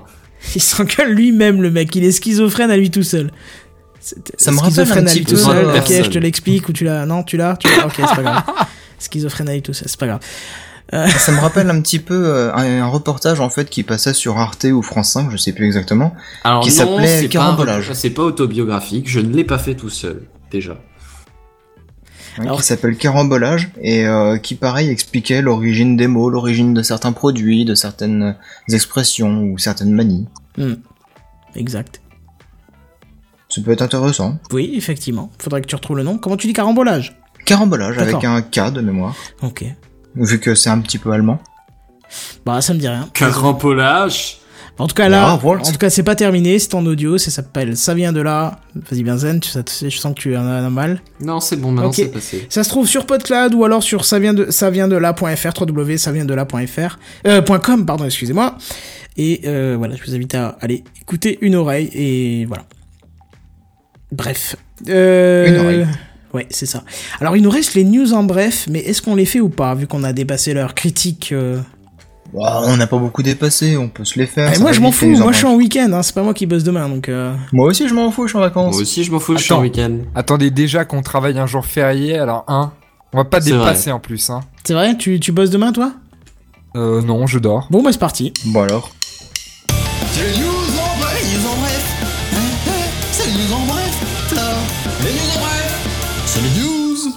toute façon, juste pour le jingle, il faut les faire, les news en bref, quoi. Il est énergique, Et ouais. dynamique, il est complètement fou. C'est- presque à se demander pourquoi est-ce qu'on le fout à la fin. Enfin, je sais pourquoi on le fout à la fin, nous, mais euh, c'est vrai qu'un jingle aussi dynamique, c'est con de le faire en dernier quand, quand c'est déjà fin de soirée que tout le monde veut dire bonne nuit et se casser d'ici, quoi. Bah, faudrait que je, le- je fasse un aussi dynamique pour le coup de cœur de la semaine, tout simplement. Bref, euh, ma news en bref, Kickstarter pose ses valises en France. William, là j'ai envie de savoir ce que tu veux dire là-dessus. Bah, Moi, je trouve ça très intéressant parce que aujourd'hui, le leader en France du, du, du comment s'appelle, crowdfunding, c'est, euh, comment il s'appelle, Kiss Kiss Bang Bang, non? Euh, c'est pas ça? Peut-être si. Je sais pas si c'est le leader, ensemble moins mais euh, intéressant. oui. Il me semble que c'est que c'est Kiss Kiss Bang Bang, mais je je suis pas sûr. Je dis peut-être une bêtise, je l'ai sur le bout de la langue, mais c'est pas grave. Euh, ce que je veux dire par là, c'est qu'aujourd'hui Kickstarter était très utilisé en France déjà premièrement, et mais à travers en fait sa version sa version américaine, c'est-à-dire en anglais, il y a cette fameuse non cette fameuse euh, GoPro sur un drone euh, qui a fait euh, le tour d'internet dont on avait parlé, enfin dont je vous avais parlé dans un Gamecraft il y a il y a, il y a quelques dizaines de semaines, au début d'ailleurs. Euh, qui, par exemple, est un projet typiquement français, mais qui a été balancé sur Kickstarter, qui était aux États-Unis, qui n'était pas en France. Au final, qu'est-ce que ça Ulule. fait Kickstarter? Ah, c'est Ulule auquel je pensais, C'est Barbaros qui, nous, qui nous Bang. rappelle ça, ouais. C'est Ulule, c'était Ulule auquel je pensais. Euh, et ce que je veux dire par là, c'est que Kickstarter été utilisé. Je suis même pas sûr que euh, avec euh, ces valises en France, euh, Kickstarter amène la langue française. Je suis pratiquement sûr qu'il y avait déjà une langue française, mais ça j'en suis pas certain.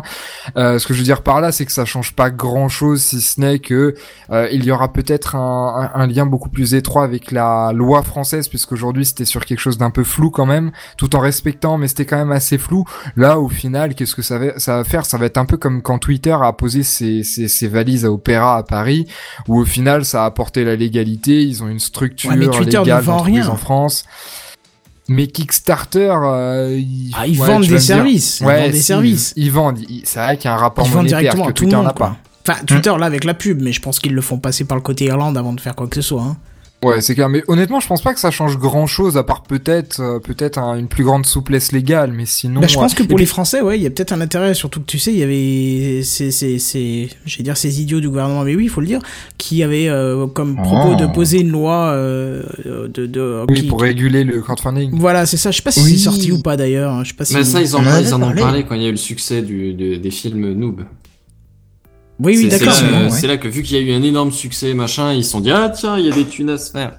Mais depuis, on n'en Après- parle plus parce qu'il n'y a pas eu de gros succès depuis. Peut-être que ce que ça peut changer aussi, c'est déjà l'aspect marketing, c'est-à-dire que Kickstarter peut faire des pubs, etc. Enfin, enfin, enfin, en gros, se spécialiser sur le marché français, là où Kickstarter aujourd'hui était très spécialisé sur le marché américain et s'adaptait en France. Oui, mais alors. Aujourd'hui, si ça arrive directement, là, c'est de front, quoi. Non, mais je, je crois tout simplement que si un Français voulait faire quelque chose, il fallait qu'il crée sa société aux États-Unis. Pour Bah si voilà, vous voulez, si vous voulez utiliser Kickstarter, bah moi il me semble Il que me semble si. que si, hein. Ouais, ouais, T'es ouais, sûr ouais. de ça Bah c'est- sinon, euh, c'est quoi l'intérêt de débarquer en France? Tu fais juste un point .fr et puis c'est réglé quoi. Non, je pense pas. Moi je pense que Je si, il me pense semble que que. justement il y a des contraintes légales par rapport à ça, justement par rapport à cette loi, par rapport à, à beaucoup de choses par rapport à ça. C'est vrai que le crowdfunding prend une importance colossale et que pour un leader mondial comme Kickstarter, ils peuvent pas se passer d'un marché comme la France à mon avis. Non, bah c'est pour ça qu'ils y viennent. Je suis. Écoute, franchement, j'y mettrais une demi-main à couper. euh, Ah non, mais je Bah, crois, comme je- le dit Barberousse d'ailleurs, les projets issus de France seront beaucoup plus simples à mettre en place sur Kickstarter et beaucoup plus visibles. Ah bah voilà, Voilà, regarde, donc il le dit. Souvenez-vous du nombre de projets français qui doivent monter une société écran aux US pour toucher l'argent et le rapatrier aux US. Bah voilà. Ouais. Tout simplement. Donc je pense que c'est bien ça. ce qu'on pensait, ouais, ouais, Mm. ouais. Et ça facilite aussi euh, les, les les clients français en quelque sorte, puisque le site il pourrait être traduit en français.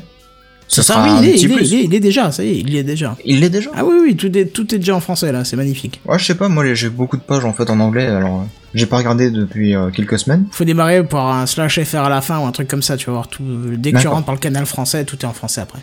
À part peut-être les projets qui sont rédigés en anglais, mais euh, voilà. Comme Ouais, partout, bah quoi. Euh, maintenant que Kickstarter ont un pied en France, ils vont pouvoir donner une visibilité supplémentaire. Oui, je suis d'accord avec toi. Hmm. Bref, euh, news en bref suivante. C'est le news en bref. Euh, Skype Translator Preview accessible à tous avec la prise en charge du français. Ça, ça- Est-ce que ça vous intéresse ça Oui, c'est Bah, vrai, tu veux génial. tester Tu veux Bah, on en tester a déjà parlé, mais ouais. On a déjà parlé et j'ai bien envie de tester parce que franchement c'est génial. Qui est-ce qui parle anglais couramment parmi vous Moi. Toi, Ouais, tu parles anglais couramment Faudrait qu'on peux essaye, euh. Faudra qu'on essaye une fois, parce que moi je parle pas du tout anglais, euh, je comprends un peu, mais euh, faudrait qu'on essaye une fois. Je parle en français, tu parles en anglais, on va voir si c'est drôle ou pas. Mais avec mon, avec mon accent, il comprendra pas Skype Translator. hein. Quoi, t'as un accent de merde? Ouais, un peu. Ah, Bah, c'est qu'on appelle Devil avec son accent, avec la patate euh, en bouche. Ah non, c'est tout aussi horrible que le nôtre. hein. Non, il, il est pas Texan. si horrible, mais il est pas mal quand même. Bref, faudra que je me trouve une petite anglaise à appeler.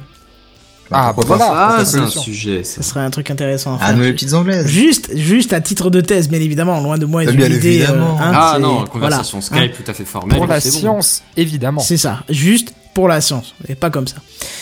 Euh, bref, Les news en bref. Ultra Blu-ray HD high-tech next-gen de la mort qui tue avec de la poussière des fées, des pets de licorne dedans. Qu'est-ce que tu En, en gros, pour faire simple, Attends, attends, attends. C'est le news En bref. Tu me l'as refait là J'ai rien compris. en gros, tout simplement, la norme Ultra HD Blu-ray euh, va sortir euh, courant de l'année, il me semble, un truc comme ça. Yeah. Oui, et d'ailleurs, ils ont pas précisé 4K dans le format et ça, c'est vraiment bien. Euh, c'est quoi C'est du 8000 pixels de C'est quoi? Non, c'est pas exactement de la 4K en fait, parce que la 4K c'est euh, la, la taille cinéma et du coup c'est un truc euh, vachement similaire à quelque chose comme je crois 200 pixels de, de largeur et euh, et je crois que c'est la même chose ou quasiment en, longueur, un truc comme ça, en hauteur je veux dire. Enfin je sais plus exactement, mais ça vois à, à que dalle. hein. Mais mais honnêtement je trouve ça je trouve ça un peu euh, c'est ultra HD Blu-ray, tu sais c'est c'est là il y avait la définition normale. Ils ont rajouté la Blu euh, HD, Full HD, Ultra HD, Blu- Ultra HD Blu-ray. Enfin, à un moment donné, t'en finis plus. T'as Moi, je serais déjà- aussi la HD Ready. oui, ouais, c'est ça. Non, mais t'as tout ce que tu veux. Quoi. Je serais déjà quand même curieux de savoir qui, à part une console, a un Blu-ray chez soi à la maison. Je veux dire, au niveau des familles françaises, ça doit être très léger. hein. Un lecteur Bah, Blu-ray Blu-ray, Ouais. ça commence doucement Hors console, hein. à se démocratiser. Après, éventuellement, si t'as pas le Blu-ray, t'as la télé qui permet de lire Bah oui. en full. euh, Mais oui, mais qui, qui a le Blu-ray qui va avec, franchement? Bah, c'est clair que la PS3 a largement Hors console. démocratisé le, Ouais, mais le hors lecteur console. Blu-ray. Ouais, mais tu sais Mais bien. en dehors de ça, En général, les parents touchent pas aux consoles des enfants, ou la console est Mais dans je la sais. chambre, ou machin, ou tu vois, je veux dire, c'est... ouais, mais je me souviens à l'époque où j'avais ma, ma PlayStation 2, on n'avait pas de lecteur DVD, bah je m'en servais comme lecteur DVD, donc des fois je la débranchais, je la branchais, branchais dans le salon, allez hop, on se met un petit film. D'accord, ah oui, donc là, ça peut être intéressant, effectivement, mais... Mais, euh, mais je suis pas sûr que ce soit très répandu hors console, honnêtement. euh. Mais t'es un fils gentil, Seven.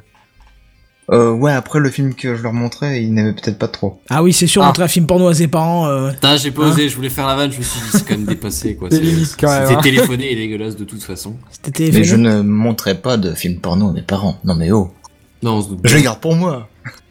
Mon dieu. C'est une blague. Mais bon, effectivement, c'est curieux de voir euh, enfin un, un- un support qui supportera le, le Ultra HD, puisqu'on n'avait rien comme support, je crois bien, à part euh, le format Que du numérique. numérique. euh, ouais, Ouais, le ouais. téléchargement de trucs illégaux, parce que je vois pas ce qu'il y a de légal à, télécharger en 4K. Netflix. Netflix, c'est vrai ça, ça marche en Netflix France et YouTube, c'est les deux trucs qui proposent du 4K éventuellement, mais c'est tout. D'accord. Je serais curieux de voir un retour sur ceux qui ont déjà essayé le 4K à travers, euh, à travers nos FAI français. Bah déjà, il faut un écran euh, qui, qui te permet de l'afficher, quoi. Ouais, bah tu sais maintenant les les comment les les télé euh, 4K, enfin je veux dire tout Oui, en HDMI, t'as les sorties HDMI une, et euh, oh. Ah, Barberousse euh, marque un point, c'est vrai. Euh, tu demandais un lecteur Blu-ray hors console. Et la, La Freebox. Solution. Oui. Il a dit hors, hors, hors euh, Freebox Revolution. De toute façon, on s'en fout, elle marche que les trois premières fois où tu mets un Blu-ray dedans, la Freebox Revolution. Après, Après- ça te fait le disque. Ah non, après, elle te rend plus le disque, faut que tu fasses un reset complet de la box pour qu'elle te rende le disque. Maintenant, je- oui, hors, euh, hors Freebox Revolution, parce que là, euh, Ah, c'est si- vrai que les- s'il y en a un qui me dit, j'ai une Freebox Revolution et je lis des Blu-ray encore maintenant alors que je l'ai depuis un an ou deux, j'y crois pas. C'est, c'est du... C'est mon cas. Non, oui, mais tu mets jamais le Blu-ray dedans, c'est pas possible. Non mais je déconne. Le pire, c'est que les DVD, il les prend. Les DVD, nickel. Il les rentre, les sort, nickel. Le Blu-ray, tu le rentres, pouf, il te le ressort plus, plus moyen. Tout le truc se met en viande, fini, y a plus moyen. Il y a trop de mémoire là-dedans, je c'est trop sais, puissant. oh, je sais pas. Je, je- je sais pas. je- je sais Non, pas. mais c'est vrai que les, les FAI proposent maintenant des décodeurs télé avec lecteur Blu-ray intégré et disque dur intégré. Hmm. Mais il faut payer un supplément, payer une caution, etc. Bon, ça limite la caution, les machins, ça, on a l'habitude, c'est pas le problème. Mais bon. Bref. Ouais, en tout cas, c'est intéressant de voir tout ça. Euh, quoi d'autre euh, en news en bref? Bah rien du tout. On arrive à la fin de l'émission. On va passer à la conclusion. Et c'est bien, le programme a l'air très chargé pour la conclusion puisqu'il est vide. hein. Comme ça, c'est clair. Et du coup, on va pouvoir passer directement à qui euh, Jingle ou Ah, trop? qui veut gagner des millions? Non, je l'avais en tête aussi, je suis vraiment. Pourquoi il y a un jingle pour l'outro? Non. Bah, tu sais, ton- bah, ta si, petite oui, le note. Ouais. Ah oui, d'accord. Eh ben heureusement que tu le dis parce que tu vois, ça m'était sorti de la tête. Bravo, merci. Oh là là. Merci, bonsoir. La technique, quoi. Bah écoute, ça, ça arrive. Hein. En plus, tu vois, je lance le Oui, mauvais. mais toi, comme ça t'arrive souvent, c'est ça le problème. C'est c'est quand je commence à être fatigué, tu le sais. Quand je commence à être fatigué. Mais alors, là, dans je- ce cas-là, tu fais une sieste Ah, bah, le voilà. après-midi. Qu'est-ce que tu veux que je te J'étais dise pas fatigué avant, qu'est-ce que je te dise, moi Bah, tu bois un café. Mais à, à chaque fois, t'es fatigué le jeudi, en, fait. Non, en fait, c'est tous les soirs que je suis fatigué. Je suis vieux, moi. Ah Voilà, c'est peut-être un problème du bout du doigt, là. Écoute, on verra ce week-end si je suis un peu plus en forme pour te mettre une bonne raclette. hein, une bonne raclée. Alors, non, Bonne raclette. euh, non, euh, honnêtement, il est prévu qu'il fasse beau, donc euh, raclette. euh, Non, une bonne raclée, pas une bonne raclette. Et je suis pas trop dans ce genre de délire non plus. Excuse-moi. C'est pas grave, je m'occuperai de Jedi. Oui, bref, euh, Benzen, où est-ce qu'on peut te retrouver? Dans Gamecraft jeudi prochain. Yes, Ou ça, c'est éventuellement cool. sur Benzen, at Benzen 60. Sur Twitter, pardon, at Benzen 68. Il a son propre réseau social, hein, le réseau c'est Benzen. T'inquiète. Bam, ça c'est fait. Ça parle que alsacien là-bas, hein. vous inquiétez pas, c'est normal. euh, Seven, où est-ce qu'on peut te retrouver? Eh bien, on me retrouve euh, donc euh, tous les jeudis en live euh, sur Gamecraft.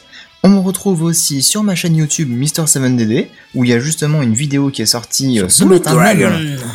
Ouais, sur Blood Dragon, euh, où c'est de la, de la violence pure et dure de style années 80, type euh, Terminator, euh, Duke Nukem, tout ça quoi. Putain, Je voulais marquer first dessus parce que j'avais la première vue, première pouce bleu là, vert, et hors le tien, et premier commentaire, j'aurais pu mettre aussi. Comment ça, hors le mien J'ai Ah oui. pas mis de pouce bleu Et tu te fous de ma gueule ou quoi Il y avait zéro vue et un pouce bleu. Ah, bah c'est pas moi. hein. Oui, oui, oui, oui, oui, oui. Je- Non, je- je- c'est pas moi. Bah, mathématiquement, il y a zéro vue, il y a un pouce bleu, euh, tu m'excuseras. euh. Bah, il y a quelques minutes, euh, juste avant le, le début de l'émission, je m'exclamais de voir une vue et deux pouces euh, verts. Ouais, mais il y en avait déjà un avec zéro vue, donc... Euh... Bah, je sais pas d'où il vient celui-là. Enlève ton pouce vert, tu verras. William, dis-moi où est-ce qu'on peut te retrouver et- et Ah, pardon, on me retrouvera aussi euh, dès demain, mat- de, demain, je sais pas quand exactement, sur euh, l'UNAPS. Ah, c'est demain que ça sort, c'est vrai? Bah, c'est le 15. euh... Ah oui, c'est le 15, donc effectivement, on est demain sur le NAPS, ouais. C'est vrai. Et on te retrouvera aussi. Oui, effectivement, on se retrouvera tous les deux, on parlera de musique, c'est bien, ça va être sympa ça. Ouais, Avec plein de, la- plein de vraies musiques dedans en plus. ouais. Quoi?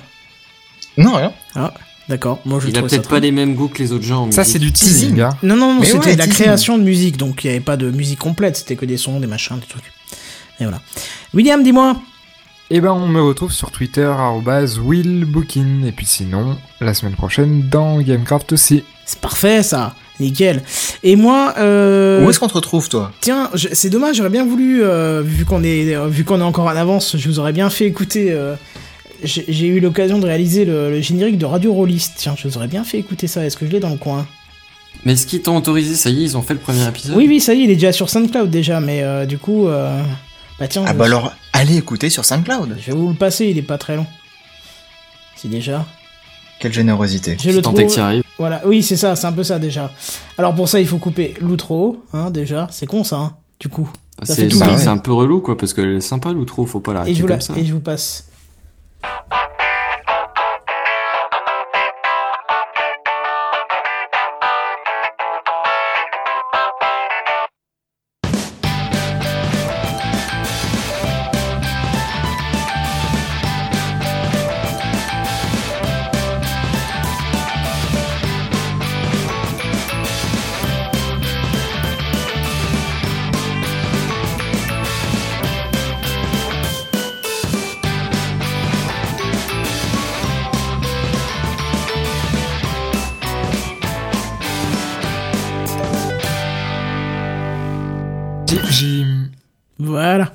J'étais tombé sympa. dessus sur ce. Enfin, je sais pas quand, enfin bref, je l'ai déjà entendu.